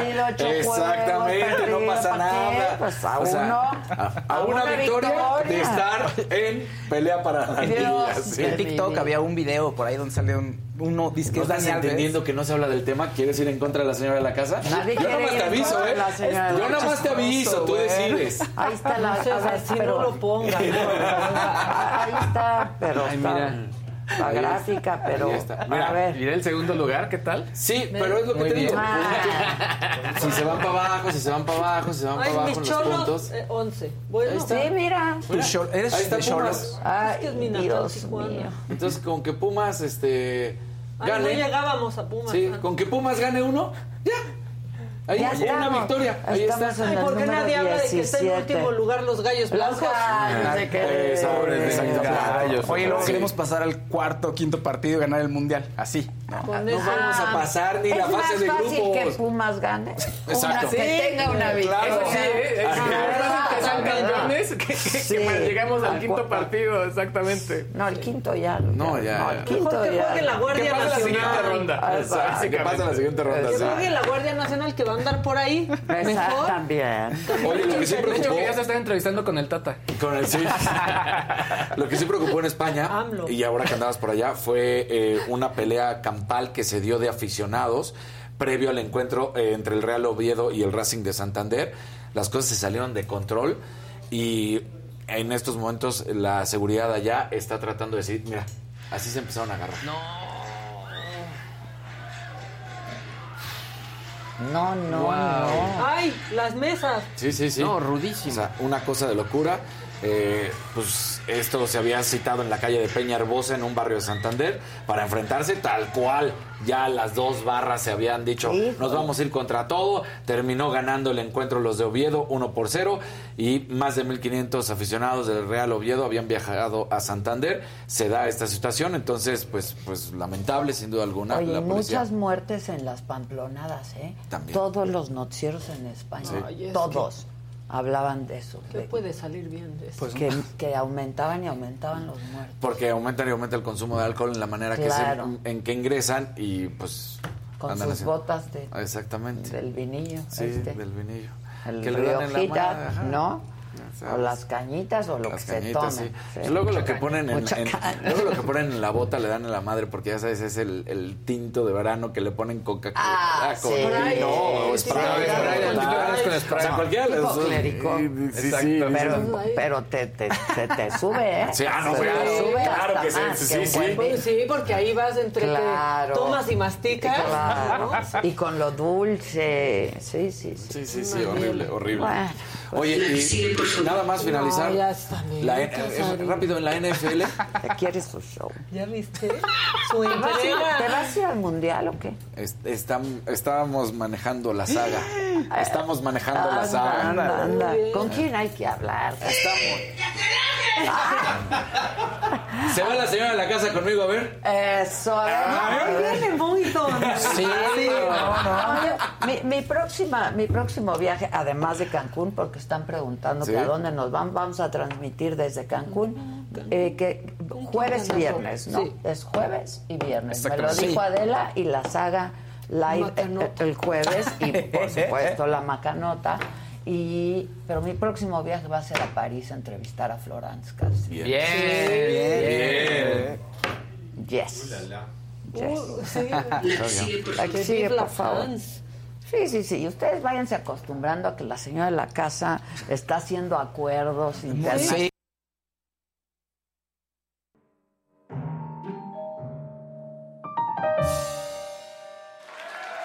En Estados Unidos, violencia que le dispararon a un corredor. Ah, esa ya no es noticia en Estados Unidos. Exacto. ¿En una maratón o qué? No, no, no. Un corredor de fútbol americano. Ah, un, un running back. Eh, le trataron de, pero en Washington, en Washington DC, le trataron de, todavía no se sabe perfectamente qué fue lo que sea, hasta sí pusieron eh, los mismos Washington Commanders, que no sabían si había tratado de ser un asalto o un robo de auto, pero le dispararon a las piernas, lo bueno es que no le Ah. pasó, no, no está en peligro de salud, sin embargo pues es un corredor y le dispararon justamente a las piernas, entonces parece ser que la campaña se terminó para él. Esa es crueldad. No arranca, sí. Entonces, La campa- ¿Qué campaña? o sea, la temporada. la temporada. La temporada de fútbol americano que arrancaba en una semana. Ya. Que ya había arrancado la pretemporada, pero ya la temporada regular. Ya. Entonces, No, pues Bueno, gracias, da- Daniel. vas, pues vas, hija. Pues gracias, Daniel. Bueno, me voy a meter también en los deportes. ¡Eso! Porque miren, no servirá de aeropuerto. Pero si Ah, ustedes quieren ir a las luchas, tenemos el ¿Qué iPhone.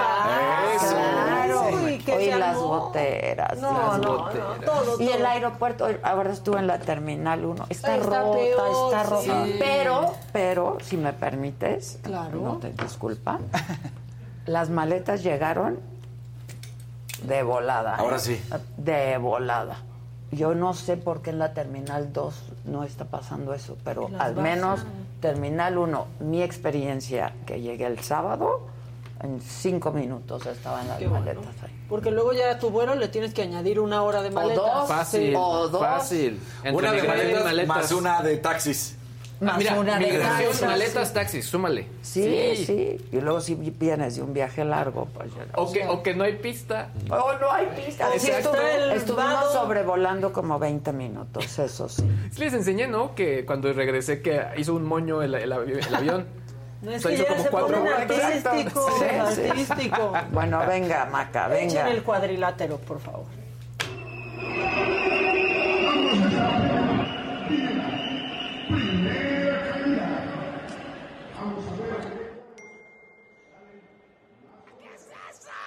Con esto sucedió un fatality, porque obviamente distintas voces se empezaron a burlar de que hubiera un cuadrilátero en el AIFA, porque sí es para burlarse. Bueno, para que sirva de algo, Pero Maca. no, y espérate, luego salió una Hay que foto. darle algún uso. Sí, por lo menos que se haga Sí, viral, ¿no? digo. Pero bueno, luego pasó que salía una imagen de un vuelo muy barato 20 desde el. AIFA, 20 pesos. 20 pesos, ¿no? Ah, sí, literal. Y lo tuitea Chumel.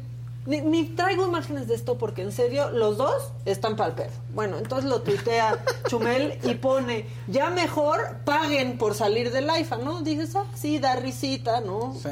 Bueno, contesta Cayo de Hacha, a quien yo, para mí no existe desde hace mucho tiempo, pero existe por lo que voy a contar.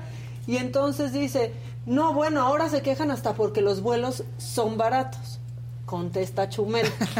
Hoy en el mundo subnormal, bueno, contesta Chumel, dice, se llama operar en pérdida, como tú, que vivías en departamentos cuya renta no podías pagar y lo acababa pagando todo Yayo. ¿Qué niveles ¿Quién es Yayo? ¿Quién es Pues no Yayo? sé quién es Yayo. ¡Qué horror! Pero le pagaba la renta a Cayo. Bueno, Que esos dos se odian, ¿eh? No, y O sea, no hay programa de Chumel Chumel eh, en semana sí. donde Pero- no tiren a porque viven el uno del otro y los dos están mal. Claro. Sí, sí, o sí. sea, porque Como el Chumel- coyote y el correcamino. Sí. Porque eran amigos.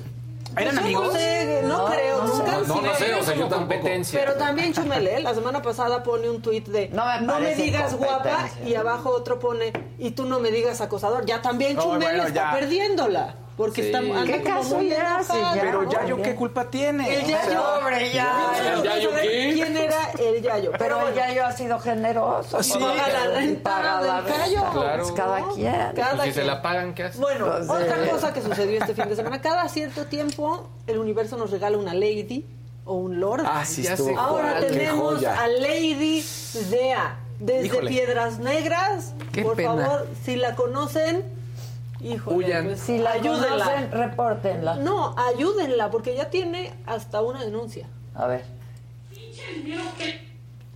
¡Muerte, cinco mil pesos! ¡Me tienen hasta la verga! ¡Así querían estar las malas, putas! ¡Cállate! ¡Cállate, puta! ¡Cállate! ¡Andate! ¡Cállate! ¿Dónde está la pinche Dea? Se nos va a cargar la verga. Quítate de aquí. Señor, ¿qué le pasa? ¡No me sigas! ¡Siéntate! Usted no es nadie aquí. puta! ¡Siéntate! ¡Háblale! ¡Ese ¡Soy de la DEA, estúpida! ¡Muérete! ¡Lavado de dinero, pinches secas pendejos!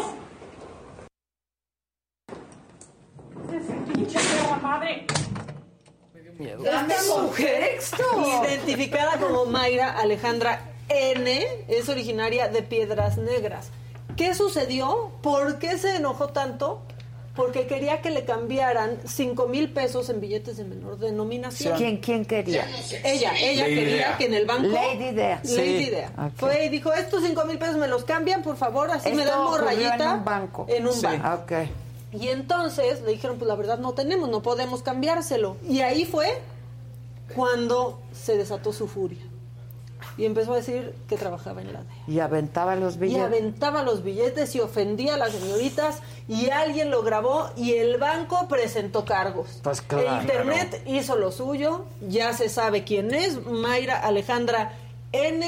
No, tiene, no tenemos claro en dónde trabaja y si sí pertenece a la DEA. Asumimos que no. No, yo pensamos creo que, no, no, que no. claramente no. O sea, yo creo que en la DEA hacen un estudio psicométrico bien Pues yo creo que importante. sí. claro, no puedes agarrar y- Para pertenecer ahí. Pues las autoridades ya saben dónde viven, Híjole. ya le va a llegar su citatorio este, para declarar sobre los delitos de daño a la propiedad privada y amenazas. Híjoles. Muy Qué horrible. leído, la verdad. De miedo, ¿eh? Sí, Qué horrible. sí, sí, sí. Y ya que andamos violentos. Y hoy el presidente se tomó como 45 minutos en la mañanera diciendo que ya no había racismo, que ya no había discriminación, que ya...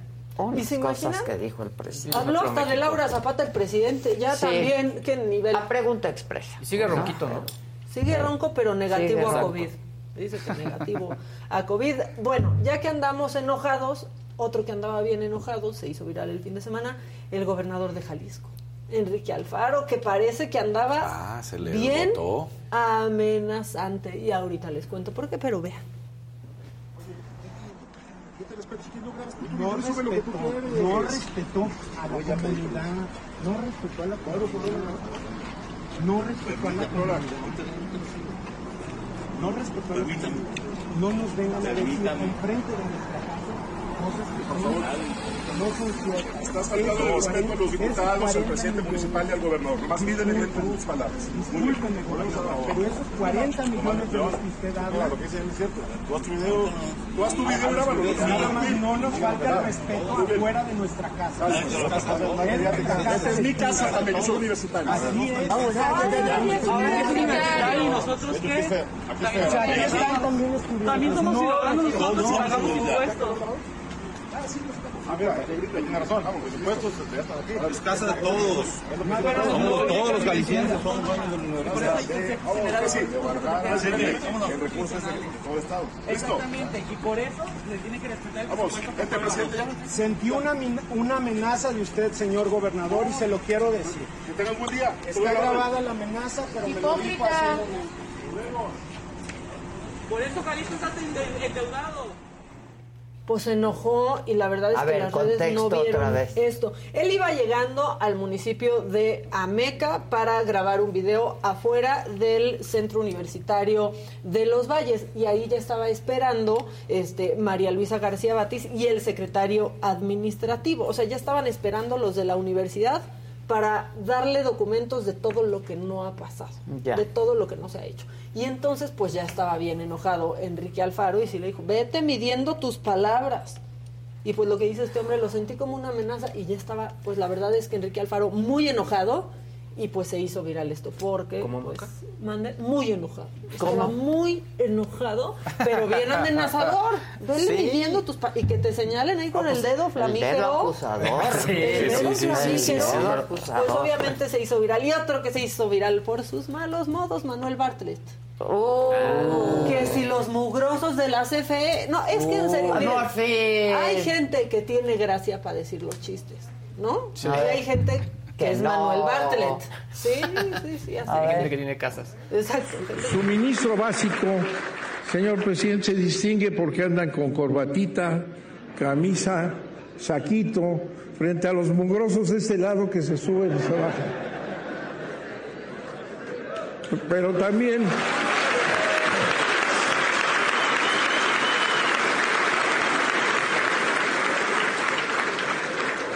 Pero también los dejamos venir, ¿sabe usted por qué, presidente? Porque son los encargados de cobrar. El presupuesto de la CFE lo cobran ellos y nos sirven un poquito para hacer nuestras tareas. No, pues no Entonces, a está los que se rifan, a los que Ya se rifan entendí. subiéndose y bajándose, que pueden correr todos los riesgos porque no trabajan con la seguridad que deberían, Sí, sí. los mugrosos estos. ¿Qué pasó? Sí. No, cuando y, la, tuvimos lo de las minas. y la no discriminación. Y cuando Sí. traen el problema de las minas Sí. y cuando ni los familiares Es de los de las minas que se callen. quieren que la Que CFE se se meta, callen, ¿no? de verdad, Pues ahí hizo eso. Políticos. Y luego Morena ya acabó con otra cosa. nos mató un chiste. El del doctor sí. Ya, Ah, ¿saben sí. qué? Ya se apestó. Porque ahora que Nacho Mier se destapó como gobernador, Ajá, sí. ahí van con los doctor Simis. Acabar no. con lo poco que nos da alegría No, la vida. a mis doctores, sí, mis. ¿Qué Échenlo, pasó? échenlo. Pues que- Primero ahí a Sergio Gutiérrez, que los cachas son para Nacho Mier. Y ahí está muy feliz con Ay. el doctor Simi vestido como siervo de la nación. Por favor, no le pongan el chaleco guinda al doctor Simi. Ya nos lo arruinaron. Y luego hay otro video donde ya los recibe muy contento este Nacho Mier. Sí, porque eso lo recibió nuestro Sí, porque amigo. le cayeron, A le cayeron a él. Ahora sí que de puro churro, pero mira, ahí está. Está uno de Morena hasta la primera fila Sí, está. aventando el doctor No, Simi. ya no avienta nos el doctor Sí, Por ya. eso ya, la tendencia Ya está lo cambiando. quemaron, ya. No, ya lo que Nuggets de pollo es lo que viene, ¿eh? Sí. Qué. Con Harry Styles en Nueva York le aventaron ¿Nuggets? nuggets. ¿Ah, sí? Sí. Ah, pues Sí. sí. Aquí pues sí. ya también, aviéntenle ojito Bueno, sumando a la sección de ustedes, este, Mariana y Samuel García anuncian que hay bebé en camino. Ah. Yo- ay, qué Todos bonito. así, y todos así. ah, Ah, anuncian Bueno, es que es una buena Sí. noticia. Y que le sigan haciendo caso a los niños. Bueno, es una bonita Pero sí, noticia. sí. A, mí me- a mí lo que ella hace me parece Sí, muy genuino, sí. ¿eh? La verdad. O sea, Oigan, ¿y vieron las etiquetas? Qué bueno para que eso para los niños? hijo. Sí, pero no está confirmado. Es Yo un- no vi, Es yo que no vi. estuvo, ahí sí, pero justo esa era mi duda, es- si, si realmente sí fue real o no. Etiquetas para los cuadernos con fotos de AMLO, pero es la verdad, Ah, la verdad ser. es un tren, es un tren de redes sociales que no se ha etiquetas seguro, de hay AMLO para todo, los cuadernos. todo. Oye, Oye, Eso sí ya es anecdótico. Sí. Díganme, porque Uno sí más, que mi último trabajar. ver. porque después de lo que sucedió en Puebla, con Nacho Mier destapándose, hay alguien que está muy enojado. Muy. Hay mucho despecho, hay dolor en su corazón. Miguel Barbosa se le fue a Noroña encima y le dice, ya no somos amigos. No. anda, anda sensible, ¿eh? Ya, Fernández Noroña, esa es la unidad. Ven de, ven de, ven a ayudar a Mier. A Mier le hace falta mucho tu ayuda. Aquí se te despreciaba y se te respetaba. Perdiste un amigo. Te lo digo, para que ya no andes haciendo TikToks y ese tipo de payasadas. ¿Sí? Perdiste un amigo. Alguien que te apreciaba, siempre te apreció y te respetó. ¿De acuerdo? Y esos a los que viniste a hacer el favor de hablar de esto, porque te pidieron que viniera a ser destapador, nunca te han tomado en serio, Gerardo. Nunca. Salvo que tú ya sepas que no vas a ser candidato a presidente de la República, ¿sí? Y que estés buscando ya un acuerdo para hacer una candidatura. Yo sí te he respetado y te he querido, cabrón. Ándale. no, tú con tus TikToks. Eso sirve de incidental. Y tú con tus Y TikToks. tú con Sí. tus TikToks es uno. Y el otro, Cabrón. cabrón. Cabrón. Bueno, eso está. Bueno, les hablaba yo de esta serie que yo vi hace un par de semanas, que tuve la oportunidad de ver, el caso Florence, Florence Cassé y de Israel Vallarta, que está basada, esta, esta docuserie, es un documental en el libro, una novela criminal del escritor Jorge Volpi, que yo ya había leído también. Netflix estrenó la serie Florence Cassé Vallarta, una novela criminal. Son cinco capítulos nada más. Ayer te decía, te los vas a echar todos, ¿no? Creo que ibas en el primero, Sí. ibas a empezar el primero. Y se hace una reconstrucción, la verdad, muy bien hecha de todo lo ocurrido aquel 8 de diciembre del 2005, cuando la entonces Agencia Federal de Investigaciones, la AFI, desplegó todo un operativo en un rancho que derivó en la detención de la ciudadana francesa Florence Cassé y su pareja Israel Vallarta. Ellos estuvieron acusados de ser parte de una banda de secuestradores, esta banda que se conocía identificada como los Zodíacos. Este, y lo que pasó es que ellos fueron detenidos el día 8, pero la noticia se dio a conocer hasta la mañana siguiente porque hubo una recreación de los hechos. La AFI, a cargo de García Luna, recreó la detención ocurrida un día antes.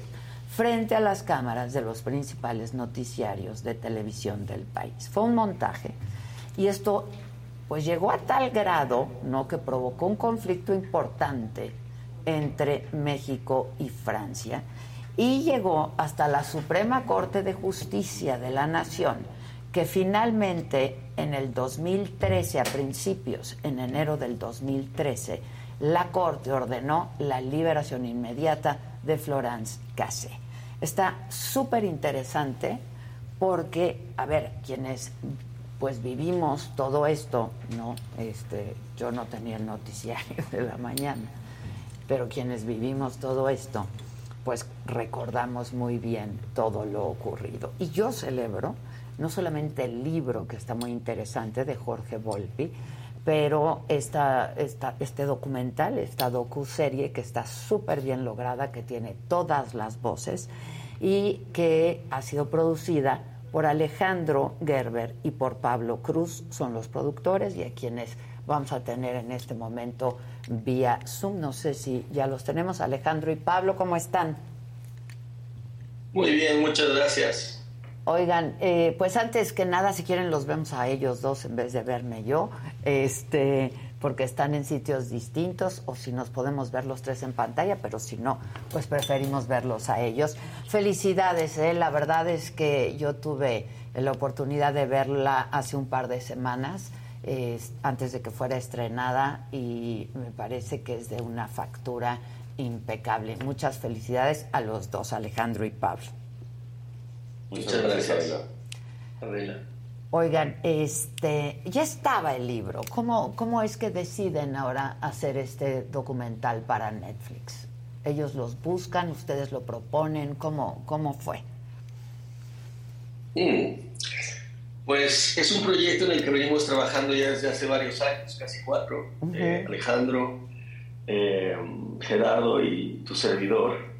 Y empezó este proyecto cuando nos acercamos a Jorge para convencerlo de que éramos la mejor opción para hacer su, su libro en algún tipo de audiovisual. Eh, comenzamos con una idea de hacerlo en una serie de ficción, eh, porque se antoja mucho, ¿no? Cuando estás leyendo el libro y dices, uy, esto es una ficción, sería increíble. Pero yo ya podré hablar más eh, Alejandro el guion, pero cuando empiezas a guionar y a ver cómo funcionaría, de quién es el punto de vista, etcétera, nos empezamos a dar cuenta que era muy complicado que la ficción que nosotros tratáramos de hacer sería completamente inverosímil si no tenías alguien que te iba contando que esto era verdad y esto era mentira. Claro. Si no, todo es una red de mentiras. Entonces, es que la verdad supera la eh, ficción en este caso. ¿no? Supera la ficción, totalmente. Sí. Entonces les presentamos a, a Netflix la opción de hacer eh, esta idea de volver a una cosa más de documental o, o, este, y Netflix dijo, no, no, a nosotros nos interesa el documental. Entonces,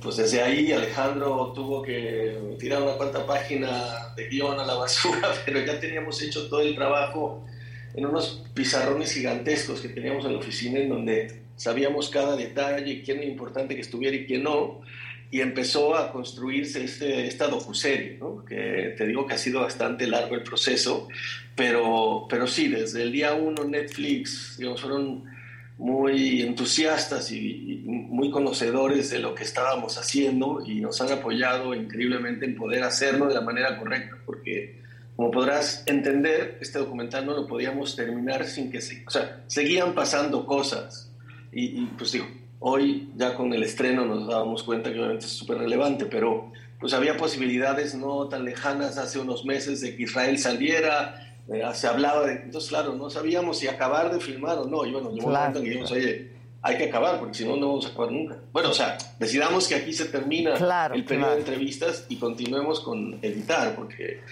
o sea, re- realmente no puedo, o sea, le falta, ¿no? Yo creo que da por un episodio más, pero, pues bueno, ese- no sé, Ali, si quieres complementar Porque algo de lo que acabo supongo de que decir. ten- tienen mucha, pues mucho material, ¿no? No sé si, si tú, Pablo o Alejandro quieran seguir.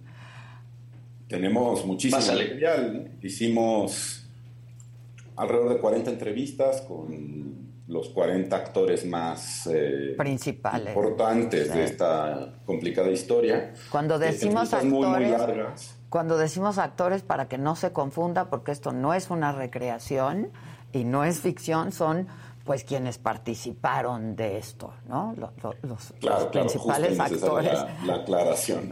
Este, y un poco lo que nos topamos es que en general toda la gente que participó en esta historia y todos los periodistas que le han dado seguimiento en los últimos 17 años eh, tenían mucha necesidad de eh, particularizar y precisar eh, muchos aspectos que el, el tiempo y la síntesis han hecho que eh, haya lecturas equívocas de la historia, ¿no? Entonces nos quedó muy, muy claro que teníamos la difícil tarea de en, en poco menos de cinco horas, ¿no? Lo, lo que comprenden los cinco capítulos de la serie, pues de hacer una narrativa compleja que no simplificara el lugar que cada uno de los que participaron en esta historia tuvo y que eh, permitiera hacer pues, no solo la, narrativa de la historia, sino un retrato del complejo y eh, fallido sistema judicial mexicano. ¿no? Eh, sin duda, esta historia pues muestra esto que dices, ¿no? No solamente el complejo, el, el- descompuesto sistema de justicia que hay en este país, ¿no? Este, y eh, es de una, de una oscuridad brutal, ¿no? Totalmente, sí. Eh, y, bueno, eh, este primer paso por, por la ficción, digamos, este, este breve, estos breves meses en los que estuvimos trabajando sobre cómo hacer para eh, llevarlo a la ficción, al final resultó muy útil para el documental porque nos permitió tener muchísima claridad sobre cuáles eran los puntos más importantes y sobre todo desenredar las distintas tramas, ¿no?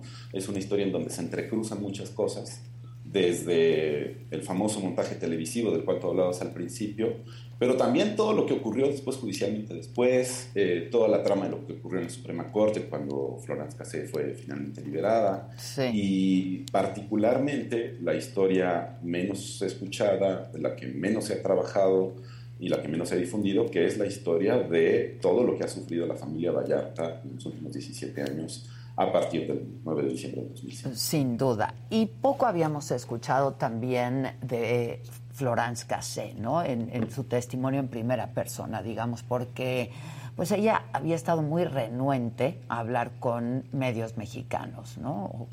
La verdad.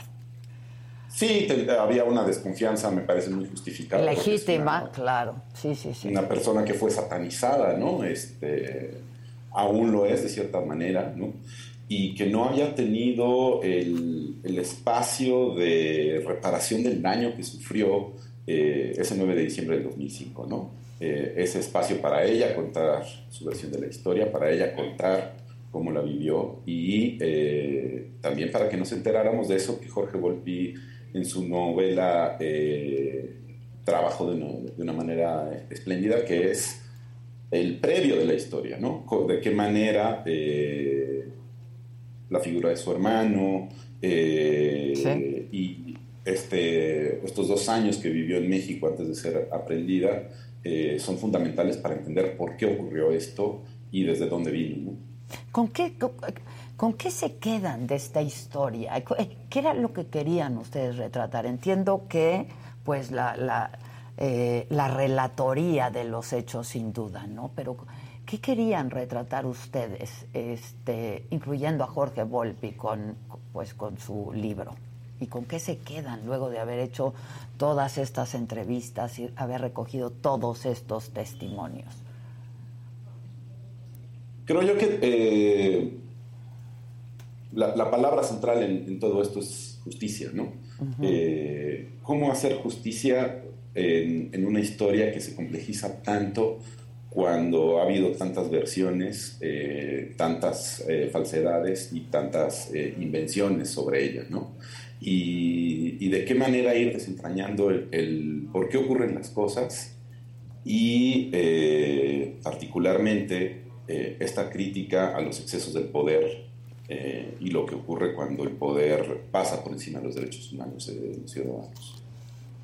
Ahora, este, en el caso tuyo, este, no sé, es tan compleja la historia, lo dicen, lo dicen tan bien, que a mí me queda un poco esto de cómo, va a reaccionar la gente, ¿no? Este, qué opinión se va a formar la gente, que vamos, una vez más ustedes exponen los hechos, ¿no? Como hacemos los periodistas y la gente pues finalmente es la que forma su propio juicio, pero aquí el caso es que hubo pues una injusticia y muchos abusos de poder, ¿no? Sí, y muchos distintos eh, áreas de, injusticia, ¿no? Desde las víctimas de secuestro que no han recibido justicia, eh, cuyas historias son muy delicadas y, y cuyas eh, declaraciones fueron constantemente transformadas, aparentemente manipuladas, al servicio de lo que necesitaba eh, en ese momento el sistema de procuración de justicia, ¿no? Eh, hasta los eh, Florence Cassés e Israel Vallarta, ¿no? Eh, injustamente encarcelados, ¿no? Eh, hay que, siempre, siempre lo decimos, ¿no? Es muy importante decir que Israel Vallarta lleva 17 años preso sin recibir sentencia, ¿no? No ha recibido sentencia ni siquiera en, en primera instancia. Y eso, eh, 17 años, una persona sin recibir sentencia, pues me parece que es inadmisible a todas luces, ¿no? Ahora, eh, eh, ¿ustedes eh, tuvieron acceso de alguna manera? ¿Buscaron a Vallarta? Sí, claro, tratamos, seguimos tratando. O sea, Alejandro tiene que ir a verse con él dentro de poco y llevamos en un proceso que nos ha durado dos años y no nos han dejado, o sea, me imagino, o sea, no quiero apuntar a nadie. Pero ¿no? supongo que correos han ido, peticiones han... ¿No? Y no ha sido posible. a la derecha, a la izquierda, de vuelta, vuelvo a venir, esta ventanilla no, es complicado.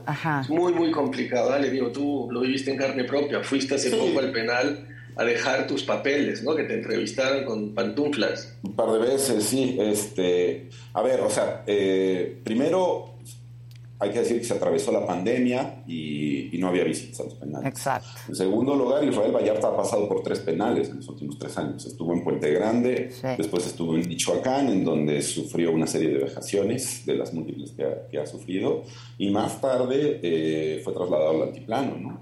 En, en todas esas instancias hubo intentos de acercarnos a él, eh, hubo también asuntos eh, que tienen que ver más con eh, problemas de índole familiar que generaron dificultades para poder eh, acceder a ello. ¿Podemos saber Eh, cuál es?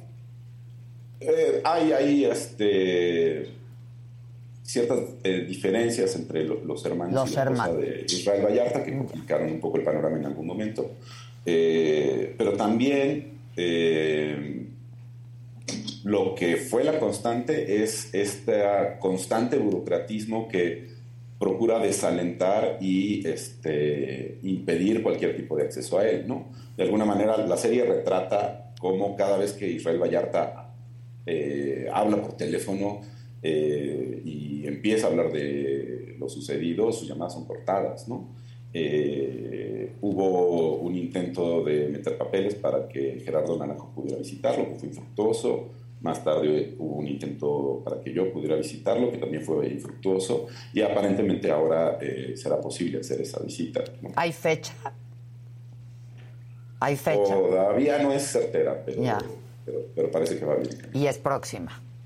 Sí. Que es complicado, ¿no? En Almoloya. Almoloya es, este, complicado. Digamos, la, la- la última vez que fui, eh, efectivamente tuve que entrar en pantuflas por la propia, este, por las propias disposiciones del penal, eh, que, exigen un, un vestuario específico, ¿no? Hay una anécdota que me parece muy este, extravagante, ¿no? Que es que afuera del penal de Almoloya, pues hay gente que renta zapatos y pantalones y, cosas para quien no lleva el vestuario adecuado. Eh, pero más allá de, que es un penal de alta seguridad y que eh, efectivamente tiene que tener sus medidas de seguridad muy estrictas, eh, a mí siempre me queda la sensación de que, son estrategias para impedir el acceso a, las historias de las personas que están ahí. Que entiendo que es un derecho, ¿no? De los acusados es- es- y es su decisión el caso de querer hablar o con la prensa, con periodistas, en fin, etcétera. Pero corríjanme. Sí, o sea, me parece que está inscrito dentro de Sí. los derechos humanos, ¿no? Es Sí, decir, la sí, comunicación no, no puede ser una, una regulación eh, penitenciaria. Sí. Ahora, estuvieron con Cassé. ¿Qué impresión les dio esta mujer luego de tantos años? Que yo creo que es una historia que pues no, no, no puede olvidar, ¿no? Este, fueron muchos años de su vida. Eh, ¿qué, qué, qué impresión les dio? Pues mira, Ale no pudo acompañarnos tristemente porque había COVID en el mundo Ajá, ajá. y yo estaba por suerte en Europa en esas épocas y pude acompañar al equipo francés a la entrevista y la verdad es que pues, es una es, es difícil navegar a, a, Florence porque creo que eh, pues ha sido ha sufrido mucho ha estado en situaciones bastante de extremo por lo cual pues tiene un arco reflejo de desconfianza a todo lo mexicano, aunque sí. acabó casándose con mexicanos después y abrió un restaurante mexicano, o sea, la vida es compleja, ¿no? Eh, pero, pues bueno, muy, o sea, ¿qué te puedo decir? Muchos sentimientos uh, encontrados y pues al final una dureza en su cara y un, un sentimiento, pues sí, de, de, una eterna amargura por lo que vivía en México, ¿no? Sí. Por, por todos los sentidos, ¿no? Definitivamente. Ahora, yo creo que Israel tiene una historia que contar también, ¿no? Porque entiendo, sin duda, sin duda Jorge Volpi ha dicho que, eh, pues efectivamente, no era la cabeza, ¿no? De esta organización, pero que, pues, era quien un poco se encargaba de, eh, pues, cuidar o darles de comer o, en fin, a quienes estaban secuestrados, ¿no? Eso es parte de la, de la, primera declaración de Israel que fue hecha bajo tortura. Sí. Eh, por lo tanto, habría que ponerla muy en, en duda. cuestionamiento, ¿no? Uh -huh, uh -huh. Eh, después hay una segunda declaración en donde niega cualquier participación. Eh, lo cierto es que, independientemente de eso, Israel jamás vincula a Florence, incluso bajo tortura. y, pues, que a 17 años de esta aprehensión, eh, tres sexenios y cualquier cantidad de administraciones, en ningún momento se ha logrado presentar pruebas verdaderamente contundentes que lo vinculen con absolutamente nada, ¿no? Lo que, lo que deberíamos decir en sentido estricto es que Israel Vallarta es inocente de todo aquello que se le ha culpado porque no, no hay ninguna prueba, ¿no? Las únicas pruebas son estas declaraciones de las eh, víctimas de secuestro Ajá. que en primera instancia, en sus primeras declaraciones, no lo identificaron. Y en segunda, sí. Es hasta que las autoridades les dicen, mira, él fue, que las víctimas dicen, ah, sí, él fue.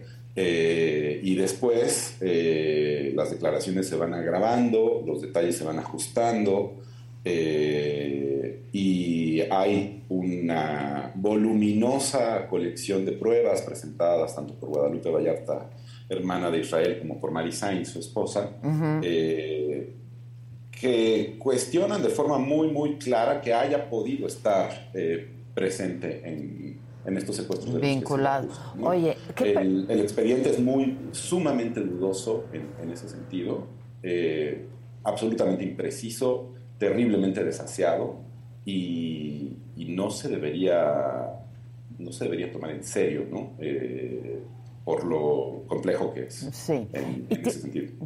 Por aquí alguien está preguntando que si hay eh, testimonios de las víctimas. Bueno, hay de quienes quisieron dar su testimonio, ¿no? Efectivamente, buscamos a las víctimas, eh, algunas quisieron hablar, eh, hicimos entrevistas con, con, ellos, salen en la serie, están, sí, sí, están ahí sus testimonios. Sí. hay otras que prefirieron no, no hacerlo y hay quien fue absolutamente ilocalizado. Ahora, qué personajes tan oscuros que aparecen ¿eh? en la serie.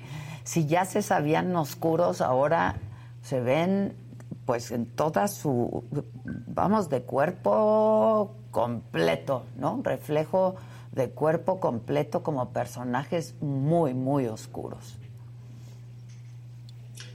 Sí, o sea, creo que tenemos un retrato de la, lo que Hannah Arendt llamaba la banalidad del mal, ¿no? Uh -huh. eh, esta eh, abstenerse por completo de las consecuencias de los propios actos, eh, de parte de gente involucrada en el Estado o involucrada en relaciones de poder eh, a muy alto nivel, eh, que, que no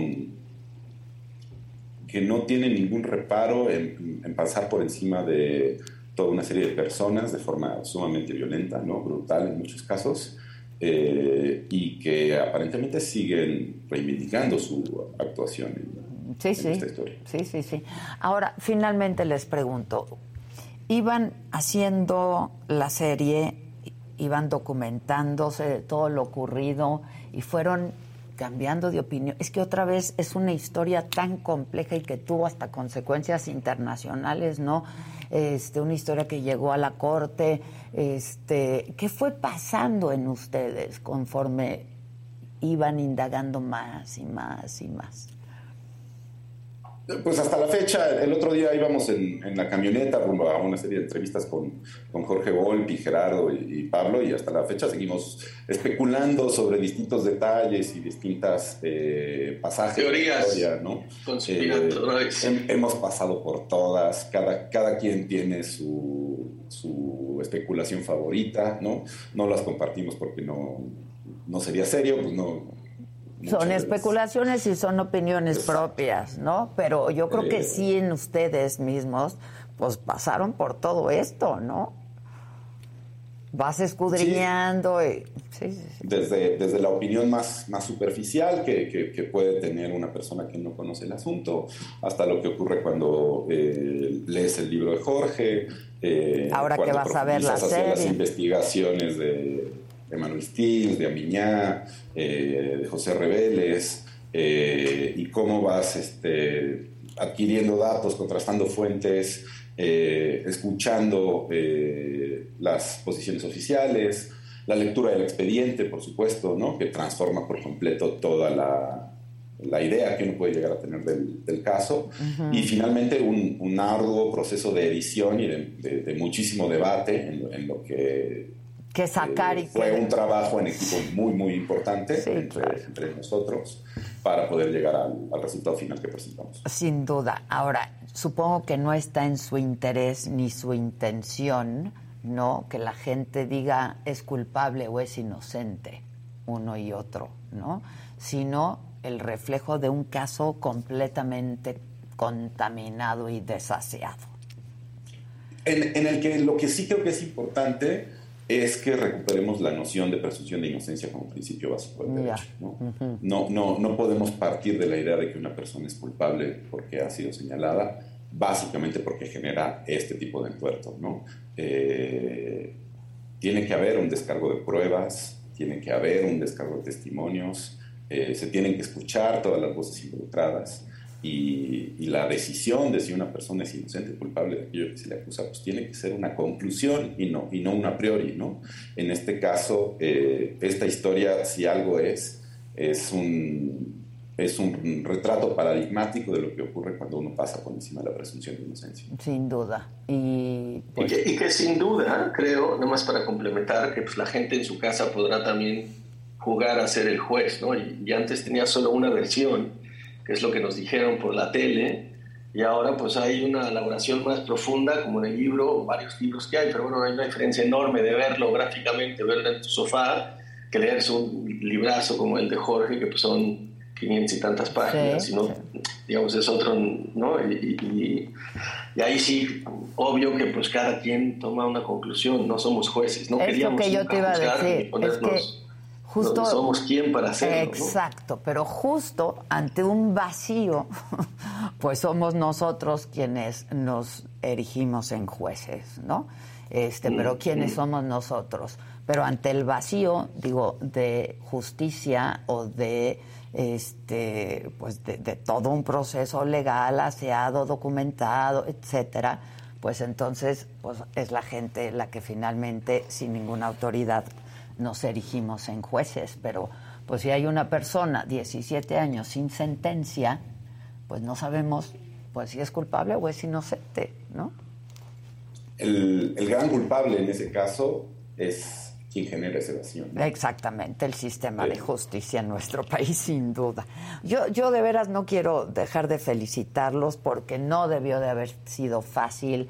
Eh, recogieron muchísimos testimonios. El libro de Jorge, que pues lo retrata muy bien todo, es- la relatoría también de los hechos, pero no es lo mismo llevarlo, ¿no? A imágenes ya toda esta recopilación de testimonios de más de 40 actores, los principales, decías tú hace un rato, este y un trabajo de edición que no hubiera querido estar en sus zapatos, ¿no? Yo sé lo que es editar y tener que dejar fuera y no solamente pues es eh, eh, la valoración no solamente es esto es eh, esto es esto pues podemos sacarlo, pero luego también la valoración es, pero es que si lo sacamos te puede llevar por otro lado la historia. No debió de haber sido nada fácil ese proceso. Este, y a mí no me queda más que felicitarlos mucho. Es un gran documento, eh, un documento bien importante para nuestro país. Eh, y los felicito mucho y la invitación la hacía yo desde hace un rato a todo el auditorio a que la vean porque es una documental de muy buena factura y muy bien logrado. Y gracias, por, gracias, por estar esta mañana con nosotros. Muchas gracias. Ahí luego les Muchas echo- gracias a ti. Ahí luego les echo una llamadita para una consulta. Gracias, muchas gracias. Gracias. Un abrazo, un abrazo. Está en Netflix la serie.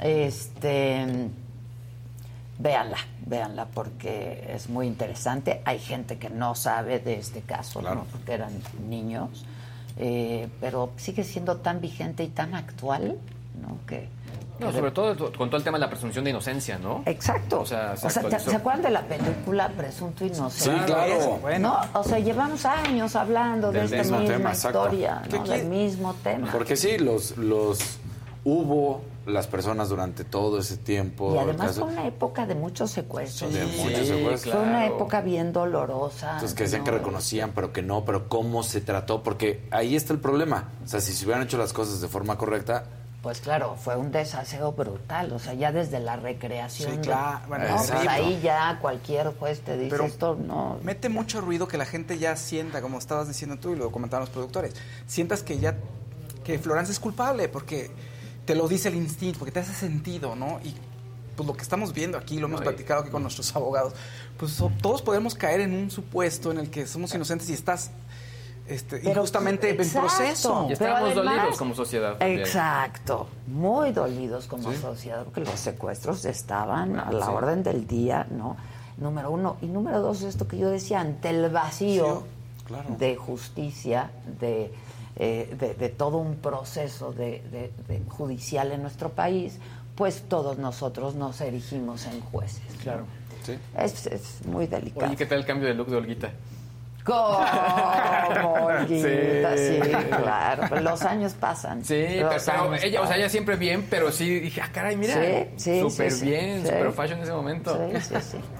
Bueno, ya empezaron otra vez. ¡Qué necedad! El taladro, el martillo. creo que viene a cobrar eh. la tanda. Yo creo, porque la renta está pagada, ¿eh? La renta No, no, no. está pagada. Bueno, este lunes regresaron a clases más de 24 millones de estudiantes de educación básica, más de 1.9 millones de maestros y también personal administrativo. Este ciclo escolar 2022-2023 es el primero que inicia ya con normalidad luego de dos años de pandemia y el presidente López Obrador se refirió a esto, lo celebró y lo hizo así. Felicidades a las mamás, a los papás, a las maestras, a los maestros, a todos los trabajadores de la educación, a las niñas, a los niños, a todos los estudiantes, porque hoy se reinician clases, un nuevo ciclo Y donde no todos regresaron a clases, también se los decía muy temprano en la mañana, fue en Zacatecas, porque eh, hubo una serie de bloqueos viales, quema de vehículos reportados este fin de semana, justo en el municipio de Fresnillo y de sus alrededores. Entre las carreteras federales afectadas están la 44, la 45, 49 y 54, donde además lanzaron ponchallantas. Las autoridades descartan civiles heridos o fallecidos, pero vean nomás las imágenes. Y ahí no terminan los hechos violentos porque en San Luis Potosí ayer, luego de la detención de un líder criminal identificado como el CADE, en el municipio de Soledad de Graciano Sánchez, delincuentes quemaron varios vehículos y atacaron la comandancia. Casi de manera simultánea, en el municipio de Cerrito se registró también un enfrentamiento entre criminales y guardias civiles del Estado. Ahí sí dos criminales fueron abatidos. Tras los, um, las críticas del presidente López Obrador sobre el presupuesto de 24 mil millones de pesos solicitado por el INE para el ejercicio 2024, el líder nacional del PAN, Marco Cortés, aseguró que se trata de una persecución política contra los consejeros y los magistrados del Tribunal Electoral. Bueno, esto lo dice Marco Cortés, pero lleva, lleva un buen rato. Y eh, esto fue lo que le dijo a mi compañero Jonathan Padilla, que se lo encontró en Monterrey. De los dichos del presidente de que se pueden someter a juicios los consejeros del INE, sigue este ataque contra los del INE con este rumbo al 24. ¿Qué opinas de esto que dijo el presidente hoy en la mañana? Bueno, pues es una etapa más de persecución al Instituto Nacional Electoral, al Tribunal Electoral, de debilitamiento institucional, de debilitamiento de la democracia y es lo que por supuesto no vamos a permitir. Nosotros estamos por cuidar al árbitro, para que haya piso parejo, para que haya contiendas democráticas, lo primero que tiene que haber es un árbitro imparcial y por eso debemos de cuidar al Instituto Nacional Electoral y evitar esta intención que tiene el gobierno federal de controlar las elecciones, amedrentando, persiguiendo, hostigando a los consejeros del Instituto Nacional Electoral y magistrados del tribunal. ¿Qué opinas? eh, ¿Cómo calificarías este comentario de someterlos a juicio político a los consejeros y magistrados? Como persecución política. ¿Es un retroceso al 100% ani- grave? Claro y evidente. Bueno, en temas de salud, el INEGI informó que las muertes en México disminuyeron durante el primer trimestre del año, de este año. Se registraron 255.448 defunciones a nivel nacional. Esto significa 31.5% menos que el año pasado, cuando se registraron 373.126. Reporta el INEGI que enero, febrero y marzo del año pasado fue el periodo con más decesos debido a la pandemia. En la mañanera, el presidente López Obrador habló también de este documental de Netflix, el caso Casé Vallarta, una novela criminal de la que hablábamos hace un rato. Por aquí alguien en el chat decía, qué entrevistas tan banales. Pues ni tanto. El presidente dijo que la posible liberación de Vallarta deberá ser analizada por la secretaria de Seguridad, Rosa Isela Rodríguez, y que el documental servirá para conocer lo que sucedía con la impartición de justicia y que, perdóneme, presidente, pero sigue ocurriendo. Pero esto dijo el presidente. Eso es lo que tiene que hacer este Rosa Isela. Y si ya hay elementos suficientes, este, pedir a la fiscalía que se desista. Y si hay forma, siempre y cuando exista la voluntad de hacerlo. Yo sí quiero que a partir de, de este documental se conozca lo que sucedía en materia de impartición de justicia. Era tremendo todos estos montajes. Además, el acompañar todo esto con tortura.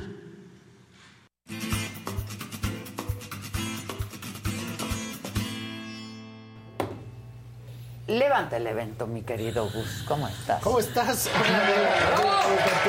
Ay, muchas gracias.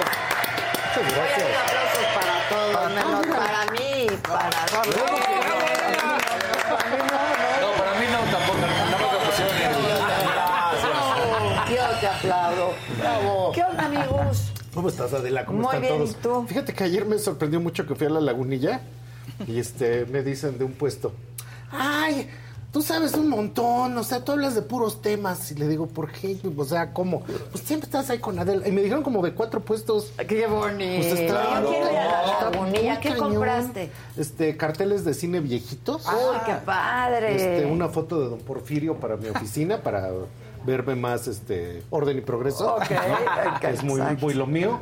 ¿Qué más? Hay un libro de la historia de Gigante. Ay, qué padre. Pero, ajá, Gigante 150 Oye, ¿te tomaste qué. tu licuachela?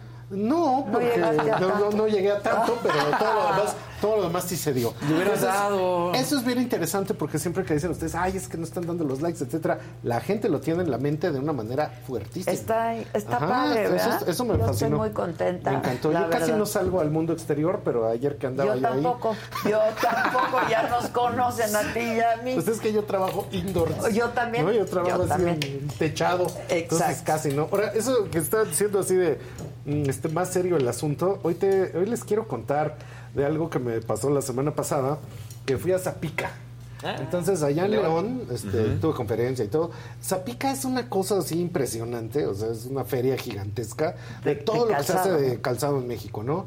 Y de repente, si la gente solo tuviera un par de zapatos, este, se pierden millones de trabajos, industrias completas, ¿Ven? una cantidad No de nos critiquen a las mujeres. No, no, no, ni tampoco los hombres, porque de, hecho yo que siempre me critican que nunca me cambio, lo poco que me cambio son, Son los zapatos. Porque a mí me gustan los zapatos. ¿sabes? Sí. Entonces, eso es bien curioso porque pareciera que los zapatos son los mismos. Y mira, te traje estos que O al que ahorita van a ver. presidente que nos dice que, Pues es que como dice eso, pues se va a acabar que todo. con un par de zapatos. Entonces- y entonces Sí, la no, economía. ¿La economía claro. qué? ¿Qué? Entonces no se, El no, no, pues, no empleo, se la podría. economía, De hecho, para la como, cadena. para como andamos ahorita, la gran familia mexicana se compra solo cuatro pares de zapatos al año por familia, entre cuatro y cinco. Y esto es pues porque no hay dinero. Entonces, mira, estos que están aquí, esto podría parecer casi casi que una frivolidad, pero hay que pensar en lo siguiente. Es un calzado que acaba de sacar Nike, ¿no? Nuestros amigos de Nike. Y resulta que tienen, es algo nunca antes visto. Porque cuando ustedes lo ven, a lo mejor dicen, híjole, está re feo. Que esto siempre pasa con las tendencias. Lo que tú ves, Ajá. dices, esto está espantoso. Seis meses después. A mí me han dicho, ¿qué tienes 20. zapatos traes? Ajá. Ajá. Porque lo agarra uno desde el Desde- principio, de la curva. claro. Entonces, eso pasó, por ejemplo, con los zapatotes, estos que les decían los Daddy, los Daddy Ugly Shoes. Así, cuando la primera vez que los viste son horribles, seis meses después, todo el mundo en la prepa y en la secundaria trae Claro, la versión que pueda de fila, o sea, una versión más aterrizadita, ¿no? Bueno, entonces, esto que ustedes están viendo es increíblemente innovador, porque resulta que, como se puede ver en la siguiente foto, ese zapato no es un zapato como todos los que entendemos hasta este momento. Hagan de cuenta que la suela es un croc. Y que esa suela que es un croc, o sea, es nomás un plástico, eso que está ahí, es un plástico, y tú le pones como un calcetín, y ya que le pusiste el calcetín, trae esta como agu- agujeta que hace que todo quede hecho uno solo. Pero lo que es realmente innovador. Pero vienen con calcetín. No, no, no, el Ah. calcetín es esa cosa como de tela La que malla. está ahí junto a la suela. Ah, ya, ya, ya, O sea, ya. vienen como en tres piezas, ya, ¿sabes? ya entendí. Entonces, precisamente en esto de todo lo que se en las conferencias de innovación, moda y calzado, hay un montón de gente que los asusta a todos los que los oyen diciéndoles, es que tienes que tener conciencia. Cálmate, televangelista. Sí. O sea, yo ya trabajo, no puedo tener conciencia de qué me como, de qué cada Claro. cosa que compro. Yo no tengo tiempo. O sea, la libertad, por favor. Sí, libertad. Libertad. Lo que quiera ya. Y yo, yo vengo a hablar de cosas, este, pues yo quería comprarme unos zapatos, etcétera, ¿por qué me están regañando? Entonces tienen esa actitud así como de pegarle a Ay, todo tus mundo, ¿no? zapatos cuestan. Ajá. Pues si O sea, yo me los pues compro yo me los compré con mi dinero, etcétera. Entonces, la gran innovación de esto que está pasando es que resulta que son los primeros zapatos que no tienen pegamento. Y como no tienen pegamentos, se pueden reciclar al no al 100%, al 300%, Ah. porque la suela va para una cosa, la parte superior del calzado va para otra y la agujeta va para ¿Pero entonces están montados o cómo? pues es que nada, es, eh, aquí este es otro concepto. Este cuate Robert Quach también es un diseñador de vanguardia y lo que ustedes están viendo es que la estructura de plástico exterior es el zapato. Tú metes tu pie como en un calcetín que tiene que ver con el diseño del calzado y le pones las agujetas y ya se ve como una sola cosa. Pero en, en realidad están hablando de un calzado del futuro. ¿Lo O sea, viste físicamente? Sí, claro, ¿Y estos está padre? prototipos sí son tan padrísimos. De hecho, el primero yo lo quiero.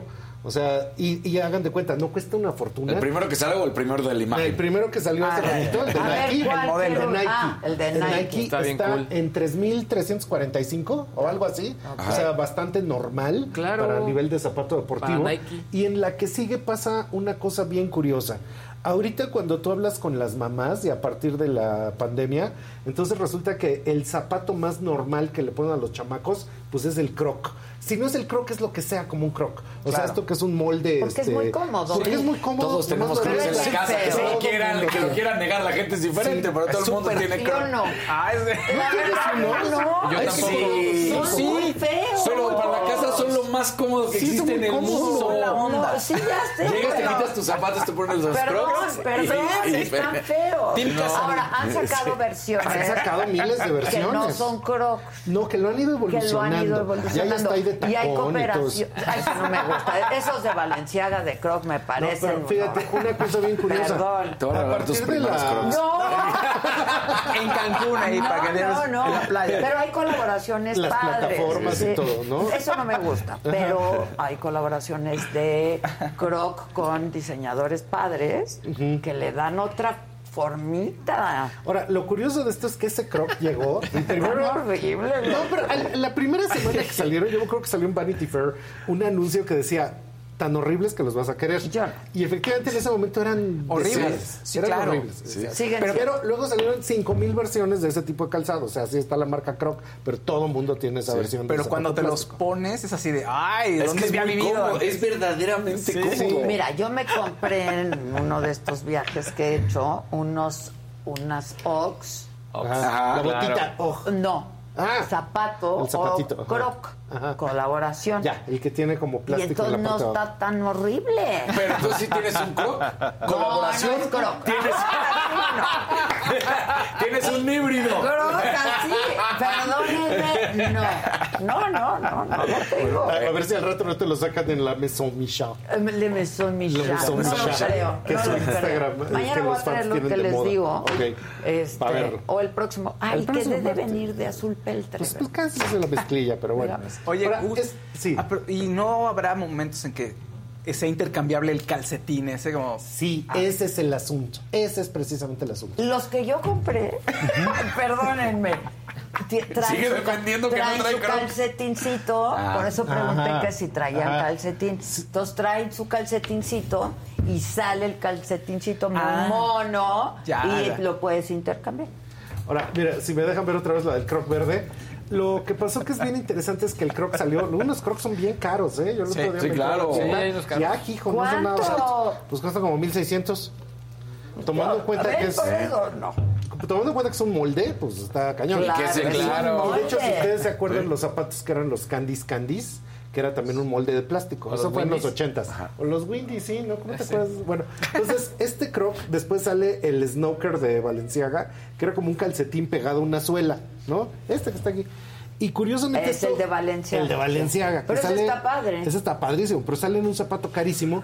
Y ahorita, uno de los zapatos más comunes en todas las líneas baratas, etcétera, es esto que es la suela de plástico y le tejen en tejido circular como una especie de calcetín. Está horrible. Pero este zapato salió así masivo. Pero todo el mundo lo trae, todo el para mundo que lo la tiene. gente comente. Ajá, Exacto. pónganlo, el del croc verde. Y de hecho, lo que está a la derecha, así como Nike tiene su propio desarrollo, bueno, Nike, como dicen ahora, porque ahora me regañan que yo Es digo Nike. Nike. y yo decía, pues sí, pero ah, Nike. en 1974 era Nike. Es, es cu- Siempre ha sido es Nike. Nike. Nike, más bien, No. siempre ha sido Nike y luego lo trataron de poner de No, moda diciendo Nike. era en México, Sí, pero siempre ha sido Nike. Ahora que si quieres ser todavía más específico sería Nike, porque además Nike. es basado Muy en la... bien, la Ah, la la ¿no? Sí. Y ya más específico aún. Nike, Nike, califique. Ya, más específico aún, entonces el ángel de la independencia es el Nike de la independencia. ¿Y sabes quién lo hizo? El entrenador de Prefontaine. Órale. Él es el, ¿El que le Nike? pide. El, el Nike. Él era el entrenador de este corredor eh, prácticamente colegial de toda la vida. Que de hecho hay una película muy buena que es Prefontaine, que se llama Pre. Y era este corredor que era espectacular. Y entonces le ayudaba con el molde de los zapatos porque en ese momento solo había Adidas. Ah. y entonces él le ayuda diseñándole con una guaflera, Con una en su guaflera en la suela, para que quedara con los ¿Y cuadritos. por qué dices que le pusieron ni qué? Por el triunfo. Por el triunfo. La diosa griega de la, en la victoria alada. Ya, ya. Pues por eso era. Bueno, y entonces ahí en la lámina lo que había es esta suela, en este caso de Adidas, que metes el calcetín y el logo lo ata. Y entonces todo esto son formatos de calzado que van a existir. Porque de hecho lo que está pasando es que todo esto de que yo cobre conciencia nunca va a pasar porque tengo mucho trabajo y resulta Ese es que estos son El de eh, bueno, el de arriba. es Balmain Ah, es Balmain. y una cosa muy curiosa de esto no gusta, es que el zapato espacial. deportivo, Sí, no, ese es el espacial. tema, se está volviendo cada vez más espacial. A Luis cree que sí le gusta. El Sí, otra- ¿verdad? el- esto que se está volviendo espacial es porque básicamente hay varias líneas narrativas. Entonces, una, por supuesto, es esto ¿Qué lo tal el espacial. el- el que está Otro mordido? es esto, disparate. Que de hecho es, a ver, van un poquito muy rápido. La anterior, en esto que decía disparate, eso que dice el semanario de lo insólito, esa botita de Ralph Simmons, muy sugerentemente, pues es de Buzz Lightyear. Exacto, Pero Lightyear. no te lo dicen, nada más como Ah, que te lo dejan claro, el entrever ligeramente. Y el de atrás era un mamut. Ajá, porque de hecho en esta tendencia los zapatos ¿No para... viste? ¿En serio? ¿No crees que estoy El choreando? Si le echan una para atrás, vas a ver que era un mamut Ah, mordido. ¿sí? Mordido. Vas a ver. No, bueno, un No, mamut, a- atrás. un mamut de galleta. Ajá, un mamut de de galleta. A ver. Entonces, todo, la anterior, lo que está pasando aquí es que, mira, ahí está. Ah, claro, es un mamut. Pero es que esto es un mamut porque ustedes han visto No la mamut. tendencia en todas las redes sociales de que todo es de pastel. Sí. Entonces ves Claro. una mano que va a agarrar un celular, lo cortan y era pastel. Pastel. Ves una ma- mascota y es un pastel. Exacto. Entonces estos zapatos los hicieron de modo tal que se ven normales, pero están cortados para que se vea el pastel y estén hechos con espumas plásticas. Ahora, ese tenis de Adidas... que Ese Está está bien cool. padre. o sea, las agujetas le pones la nariz, como el señor cara de papa. En la- al final de las agujetas traen los ojos y traen los dientes integrados. El de Margiela no lo vamos a discutir, pero lo demás, lo que está pasando aquí es que se vuelven muy extraños. Y por supuesto la gente diría, ¿quién se va a poner zapatos así? Ah, todo el mundo anda con eso. Todo el mundo Mira anda tus con eso. Balenciaga rosas. Y si se acuerdan de eso, No me gusta. entonces, No me gustan. la Hace verdad. como cinco años, todo el mundo traía los tenis con alas, que también eran de Adidas, James Sí, Scott. exacto. Y todo el mundo traía gorilitas, ositos, etcétera. Entonces, precisamente esto que está pasando está marcando direcciones en las que, ante un escenario de crisis económica e inflación, pues tú quieres cosas que cuando te las compras se vea que te las compraste. O sea, tú quieres que todo el mundo te diga, ¡ay! ¿Esos zapatos qué onda? ¿No? Mira nomás, traes los, traes los Nike de tres pisos, ¿no? Traes, traes así, o sea, eso que hace que la gente se dé cuenta que traes algo novedoso. Y eso es como contraintuitivo porque uno pensaría que la gente no querría eso. Mira, ese- ese de allá de la derecha viene asimétrico. Entonces te venden, ese es el par, Ah, el rectangular padre. con el picudo. ¿Te acuerdas cuando vendían uno de un color y otro de otro Exactamente color? por esa onda, pero ahora en forma. y en la anterior también, eso que se veía que tenía como unos billetes, así te los venden. Entonces, este de Kota Okuta. Entonces, resulta que trae no los billetes de tela engrapados al zapato. A mí ese zapato me mata. Yo cuando lo encontraron para realizar estas tendencias, luego luego me metí a buscarlo y estaba en Japón. Y yo dije, no, pues me los voy a comprar. ¿Te los compraste? Y ya me meto y entonces ya llego y me dice, le va a llegar por correos de México. No, pues muchas gracias. No, no. No, porque no llega. No, no llega. No, ya no no llega. llega. llega. Se Es queda en la bien aduana. difícil comprar se- se zapatos, ¿eh? ya. Por, correo, por sí. en línea Sí. es bien difícil comprar zapatos Y de ahora, afuera. esto, por ejemplo, casi que los tres que están arriba A mí me son encanta off-whites. Off-White. Esos me los quería comprar los, los de de hasta arriba. Que esto Ay, es muy curioso porque es el... por eso no me los compro. Sí, sí, sí, eso sí, me sí. compraste.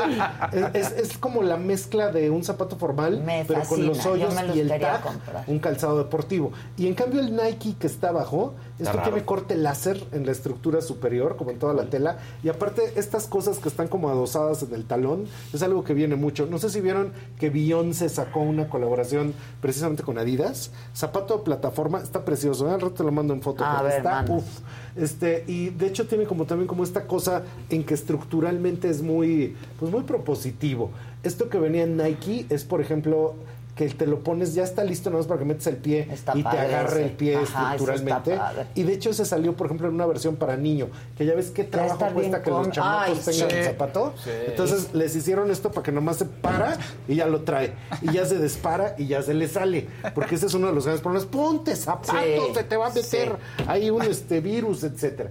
Bueno, mm, todas estas tendencias que traigo aquí son básicamente románticas. Y algo que está pasando muy curioso es que es que esto de rizoma es de repente como la naturaleza se mete en el mundo del diseño y entonces empezamos a tener invasiones eh, vegetales. Y esto que estoy diciendo que podría parecer mentira, empiezan a aparecer zapatos que de repente tienen animales, este, mira, la chica esta que trae ahí su caballito en la cabeza, que es juguete pero es sombrero, y de repente esto cómo se intercepta en que son cocodrilitos, son conejitos, son como esos. todas esas cosas de la naturaleza que viene a invadir el mundo del calzado. Entonces, estos también son como formatos de innovación que en Ay, este esos caso, tanto en lo- esto cargo vegano es como adjetivo. No es que sea vegano, pero es que ya ves que como que los veganos se visten de una manera muy peculiar, Ajá, ajá. que dices, ay, llegó una chava, se veía vegana, ¿no? No sé Sí, si sí, ustedes lo sí. dicen Sí. así, toda la, toda la chaviza está Pero que no de es piel. modo. Eh, en este caso algunos sí son pieles y otras son imitaciones. Esto es bien interesante, mira, es como de acción. Qué Este- padre están estas. es- eso no tiene Son diferentes. Las- ajá, son diferentes porque es el mismo diseñador. ¿Qué hacemos Song con Woo. ese Song Woo? Song Woo. Entonces, esto que viene cuadrada en la punta y en la otra viene afilada. No, pues hay que pedirlas al Woo, ¿no?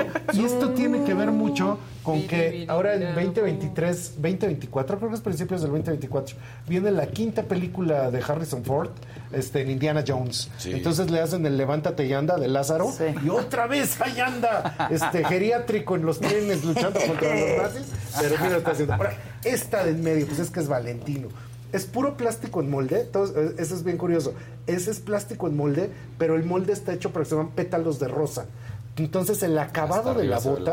Está, ajá, hasta arriba está la rosa Sí. y luego todos los pétalos la construyen. Pero Yo es tengo casi, las- casi las una bota de plomero, las de Marine Marine Serre. Serre. Yo las Es que tengo Marine esas. Serre es una marca ¿Qué onda con esa chava? eh? impresionante, salida de la y nada. salió del- de, uno de estos concursos de, de de estos realities sí. de diseño. Pero eso está fuertísimo que de verdad se construyó esa marca. ¿Qué te gusta en cinco años?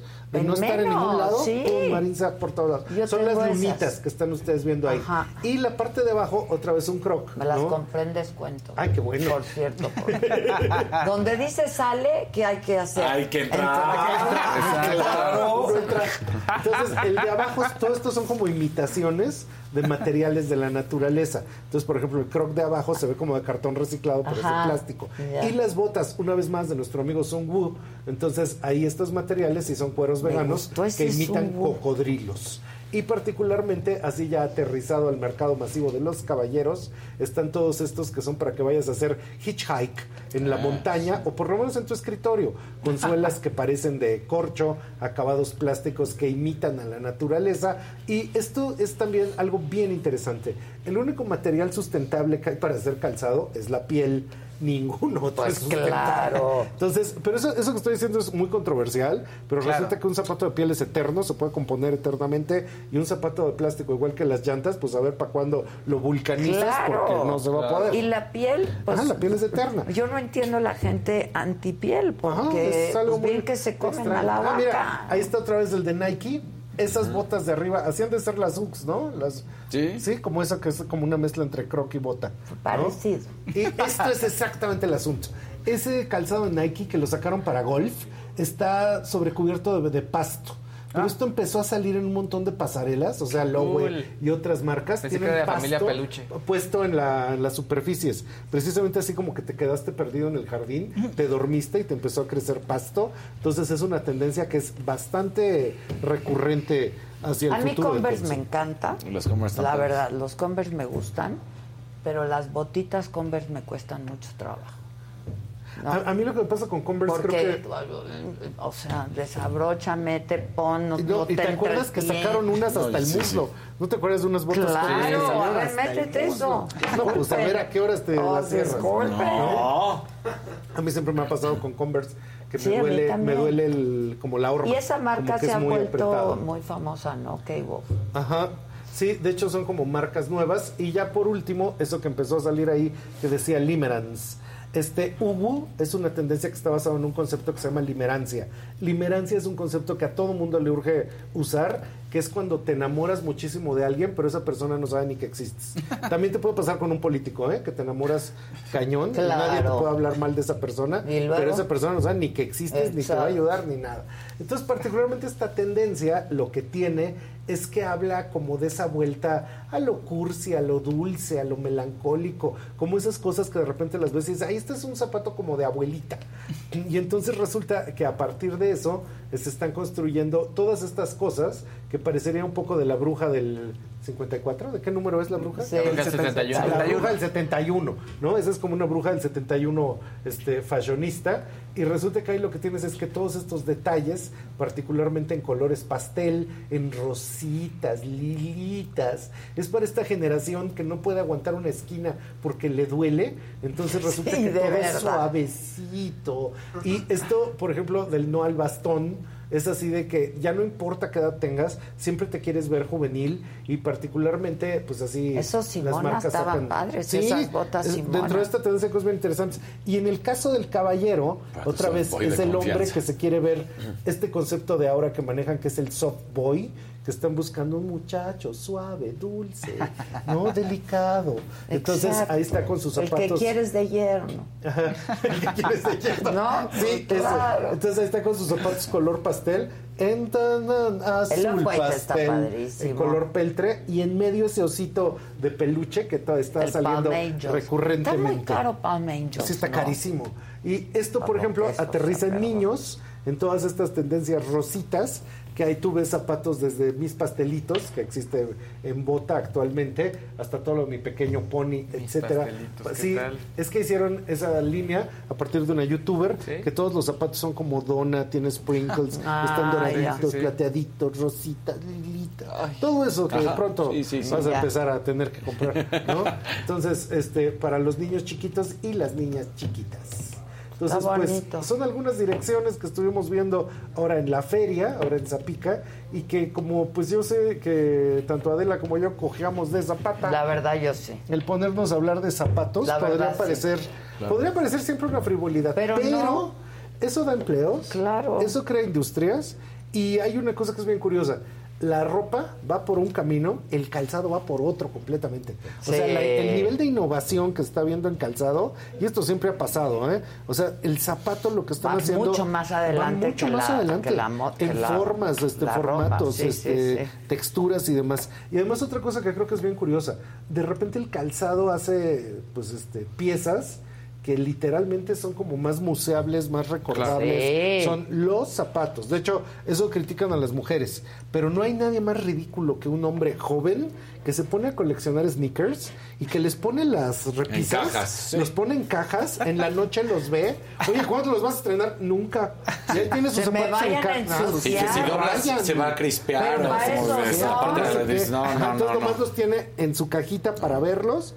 Y eso sí es gente que de verdad le rinde culto al zapato. Sí. Cada noche Ah, los los limpia, zapatos son para etcétera. Sí, sí, sí, sí ya ¿no? es una religión. Sí, los no. zapatos son para usarlos. Para usar. Claro. precisamente Porque más por son eso- miles de pesos, miles de miles de miles. Esas cosas. Precisamente por pesos y eso, pasos. Curiosamente También. también. en la cultura del sneaker hay la cultura de la limpieza, que tú puedes llevar cualquier tipo de zapato deportivo y a lugares la- especializados claro. donde te los limpian y les remiendan y todas estas cosas. Entonces debe de ser algo que sí es muy importante para todos. Y es que se volvió una prenda de lujo. Sí, pues, ¿sabes? es que se volvió una cultura. prenda, se una volvió una cultura. cultura.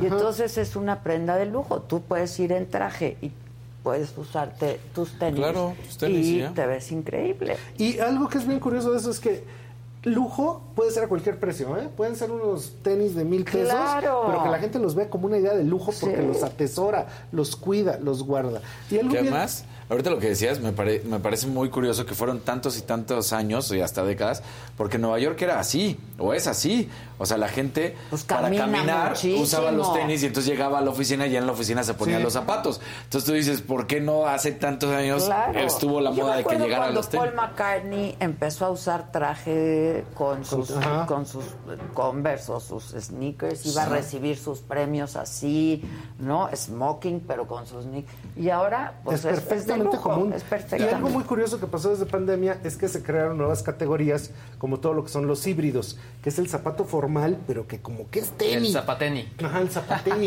y eso se volvió súper común. Y entonces, de hecho, la gente que está volviendo a las oficinas, ya ves que en Apple ya les dijeron que si no vuelven los corren. En Google les dijeron que si no vuelven los corren. En Saga desde hace En Trendo hace muchísimo les dijeron Sí, que, ahí ya, tenían que que ya estar. que estar, Pero la ¿no? gente volvió con esa nueva formalidad. Y algo que me preguntaron, que me llamó mucho la atención, me decía un- una persona que me hizo una pregunta del público, me dice, oye, ¿y la bota vaquera va a seguir o se va a ir? Uy, sigue por Y siempre. le dije, eso va a seguir ya por siempre, Así porque es. ya ahorita ya es una categoría de zapato. O sea, como hay tenis, Claro. hay zapato Hay- formal, hay botas bota vaqueras. vaquera. Y una cosa que eso es siempre sorprendente de Zapica, la, la bota vaquera, por ejemplo, todo el, de la mitad para el sur de Estados Unidos, todo el mundo le entra, ¿no? O sea, de- del diario, Sí. no Sí. solo de moda. Y toda esa bota, aunque ellos no lo saben, es bota mexicana. Todo es bota Todo es bota mexicana. Entonces que no venden una- en México, no, por no, cierto. no, que no venden en México, que Solo son otras versiones, sí. solo lo exportan. Pero entonces eso, por ejemplo, es una de las almas que están moviendo pues Claro. este, todo lo que serían las industrias del calzado. Y ahorita, pues precisamente, aunque sea precios bajos, creo que una cuestión fundamental es entender que la familia mexicana se expresa, los niños se expresan, las Y señoras son encuentran tema su de gusto. conversación, Sí, son tema o de sea, conversación. entre niños. Ay, Sí, sí, sí, están orejitas, exactamente ya, y y el todo. tuyo Sí, es un cocodrilito. y- Y particularmente hasta en el Instagram, ¿qué haríamos si no estuviéramos todo el tiempo revisando cómo vienen los estilos, Y cómo vienen aparte, los el colores? zapato te hace el traje. Sí. Sí, O sea, pero no el traje, la apariencia La del diario. apariencia, ¿Qué o sea, tú puedes... Hoy yo traigo esto. Ah, mira qué padres están. Tan padres, ¿no? Unos monstronianos. Pues sí. Que yo creo que estos chonquis no van a pasar de moda pronto, no, ¿eh? pero es que también eso llegó muy fuerte. Muy fuerte. Y algo que está pasando como en el eh, proverbial croc de, de plataforma que estábamos hablando, este, después de la pandemia viene la plataforma porque la gente quiere estar como separada del mundo. Sí. Entonces la plataforma te hace eso así como de, "Ay, para allá. Y O es sea, mucho más cómoda la plataforma Sí. que el tacón, ¿no? Entonces, eso también. Ah, y además, la gente dijo que después de pandemia nunca iba a volver el tacón. Híjele, claro que, Que ya volvió. claro que Por ya volvió, supuesto yo que ya volvió. Claro. por todos lados. Y de hecho también dijeron, jamás va a volver el traje. Y ya, ya volvió. Lo que Por sí que bueno que ya no es la volvió. corbata. ¿No? ¿No? Ni de bigotes de Frida, ni No, de, no, ni de moñito. No, la corbata ni de que no. O sea, no, ya la está. corbata es ahí un foco de contaminación. Además, exacto. Pues sí, ya no volvió. No. O por lo menos tardará en que vuelva a aparecer. Yo creo que sí. Solo- hoy solo ves a los abogados o los políticos que a fuerza quieren, pero dices, no es necesaria ya Al y además contrario. es- sí. Al Sí, contrario. ese fue un, un cambio que llegó para quedarse, pero todo lo demás sí ese. volvió. Sí, sí, sí. en el nudo ese. Oye, yo compraba zapatos hace algunos años en la lagunilla, porque me gustan mucho los picudos, picudos, picudos, Ajá. tipo Valenciaga y así, que están Ajá. haciendo. Y solo ahí los encontraba, padrísimos. Pero los encontrás con un zapatero o con Era un puesto ahí en la vendía. lacunilla hace muchos años y luego ya nunca encontré, pero eran así como de brujita. Sí, una horma que venía muchísimo desde los 70, ¿no? Exactamente, padrísimo. Que de hecho ahí era el, ah, el típico No, ahí no. diseñador de Christian Dior que fue el que inventó el tacón, el estileto, El- Roger Vivier. ajá, y Roger Roger, Vivier. Vivier. tiene esas siluetas que todavía a la fecha, cuando uno se mete a su página, está Roger Vivier con, las esos de- zapatos súper picudos. picudos. Ajá. Y muy cuadrados también. Ajá, muy cuadrados cuadra- también. es como- Sí, que era una horma un poco difícil por la altura, pero pues sí, ahí queda en la historia del calzado clásico. Qué padre. Lo que sí que hay muchas opciones ¿Qué? hoy, Sí. desde lo que va de lo barato a lo mediano a lo caro, y pues creo que hay que estarle buscando cómo expresarnos Muy bien. a través del zapato. Como Oye, antes de que nos vayamos y aprovechando que está trendo y que es para, pero que acaba de salir hace un ratito, Ah, tú siempre aprovechas. Ya sabes. Venga, la nueva playera de la selección mexicana de visita Ah, ya se dio ya. a conocer la blanca. Trae unos, pues, garigoles este, prehispánicos. No me gustó nada. Ahí está la imagen. A ver, venga. Este, la verde me gustó, Al está bonita, está moda, padre, ver. pero ahora la blanca y además tiene detalles en guinda. ¿Se acuerdan que habían dicho que iba a ser completamente blanca? Ay, bueno, pues ahora resulta que no, es blanca con guinda A verla, y son pues. este detallitos. Una cosa bien interesante es que las, los picos de venta de playera de la selección es un mes antes de que sea el mundial, ya lo estuvimos analizando. Entonces, un mes antes todo el mundo le entra. Y eso sí me consta.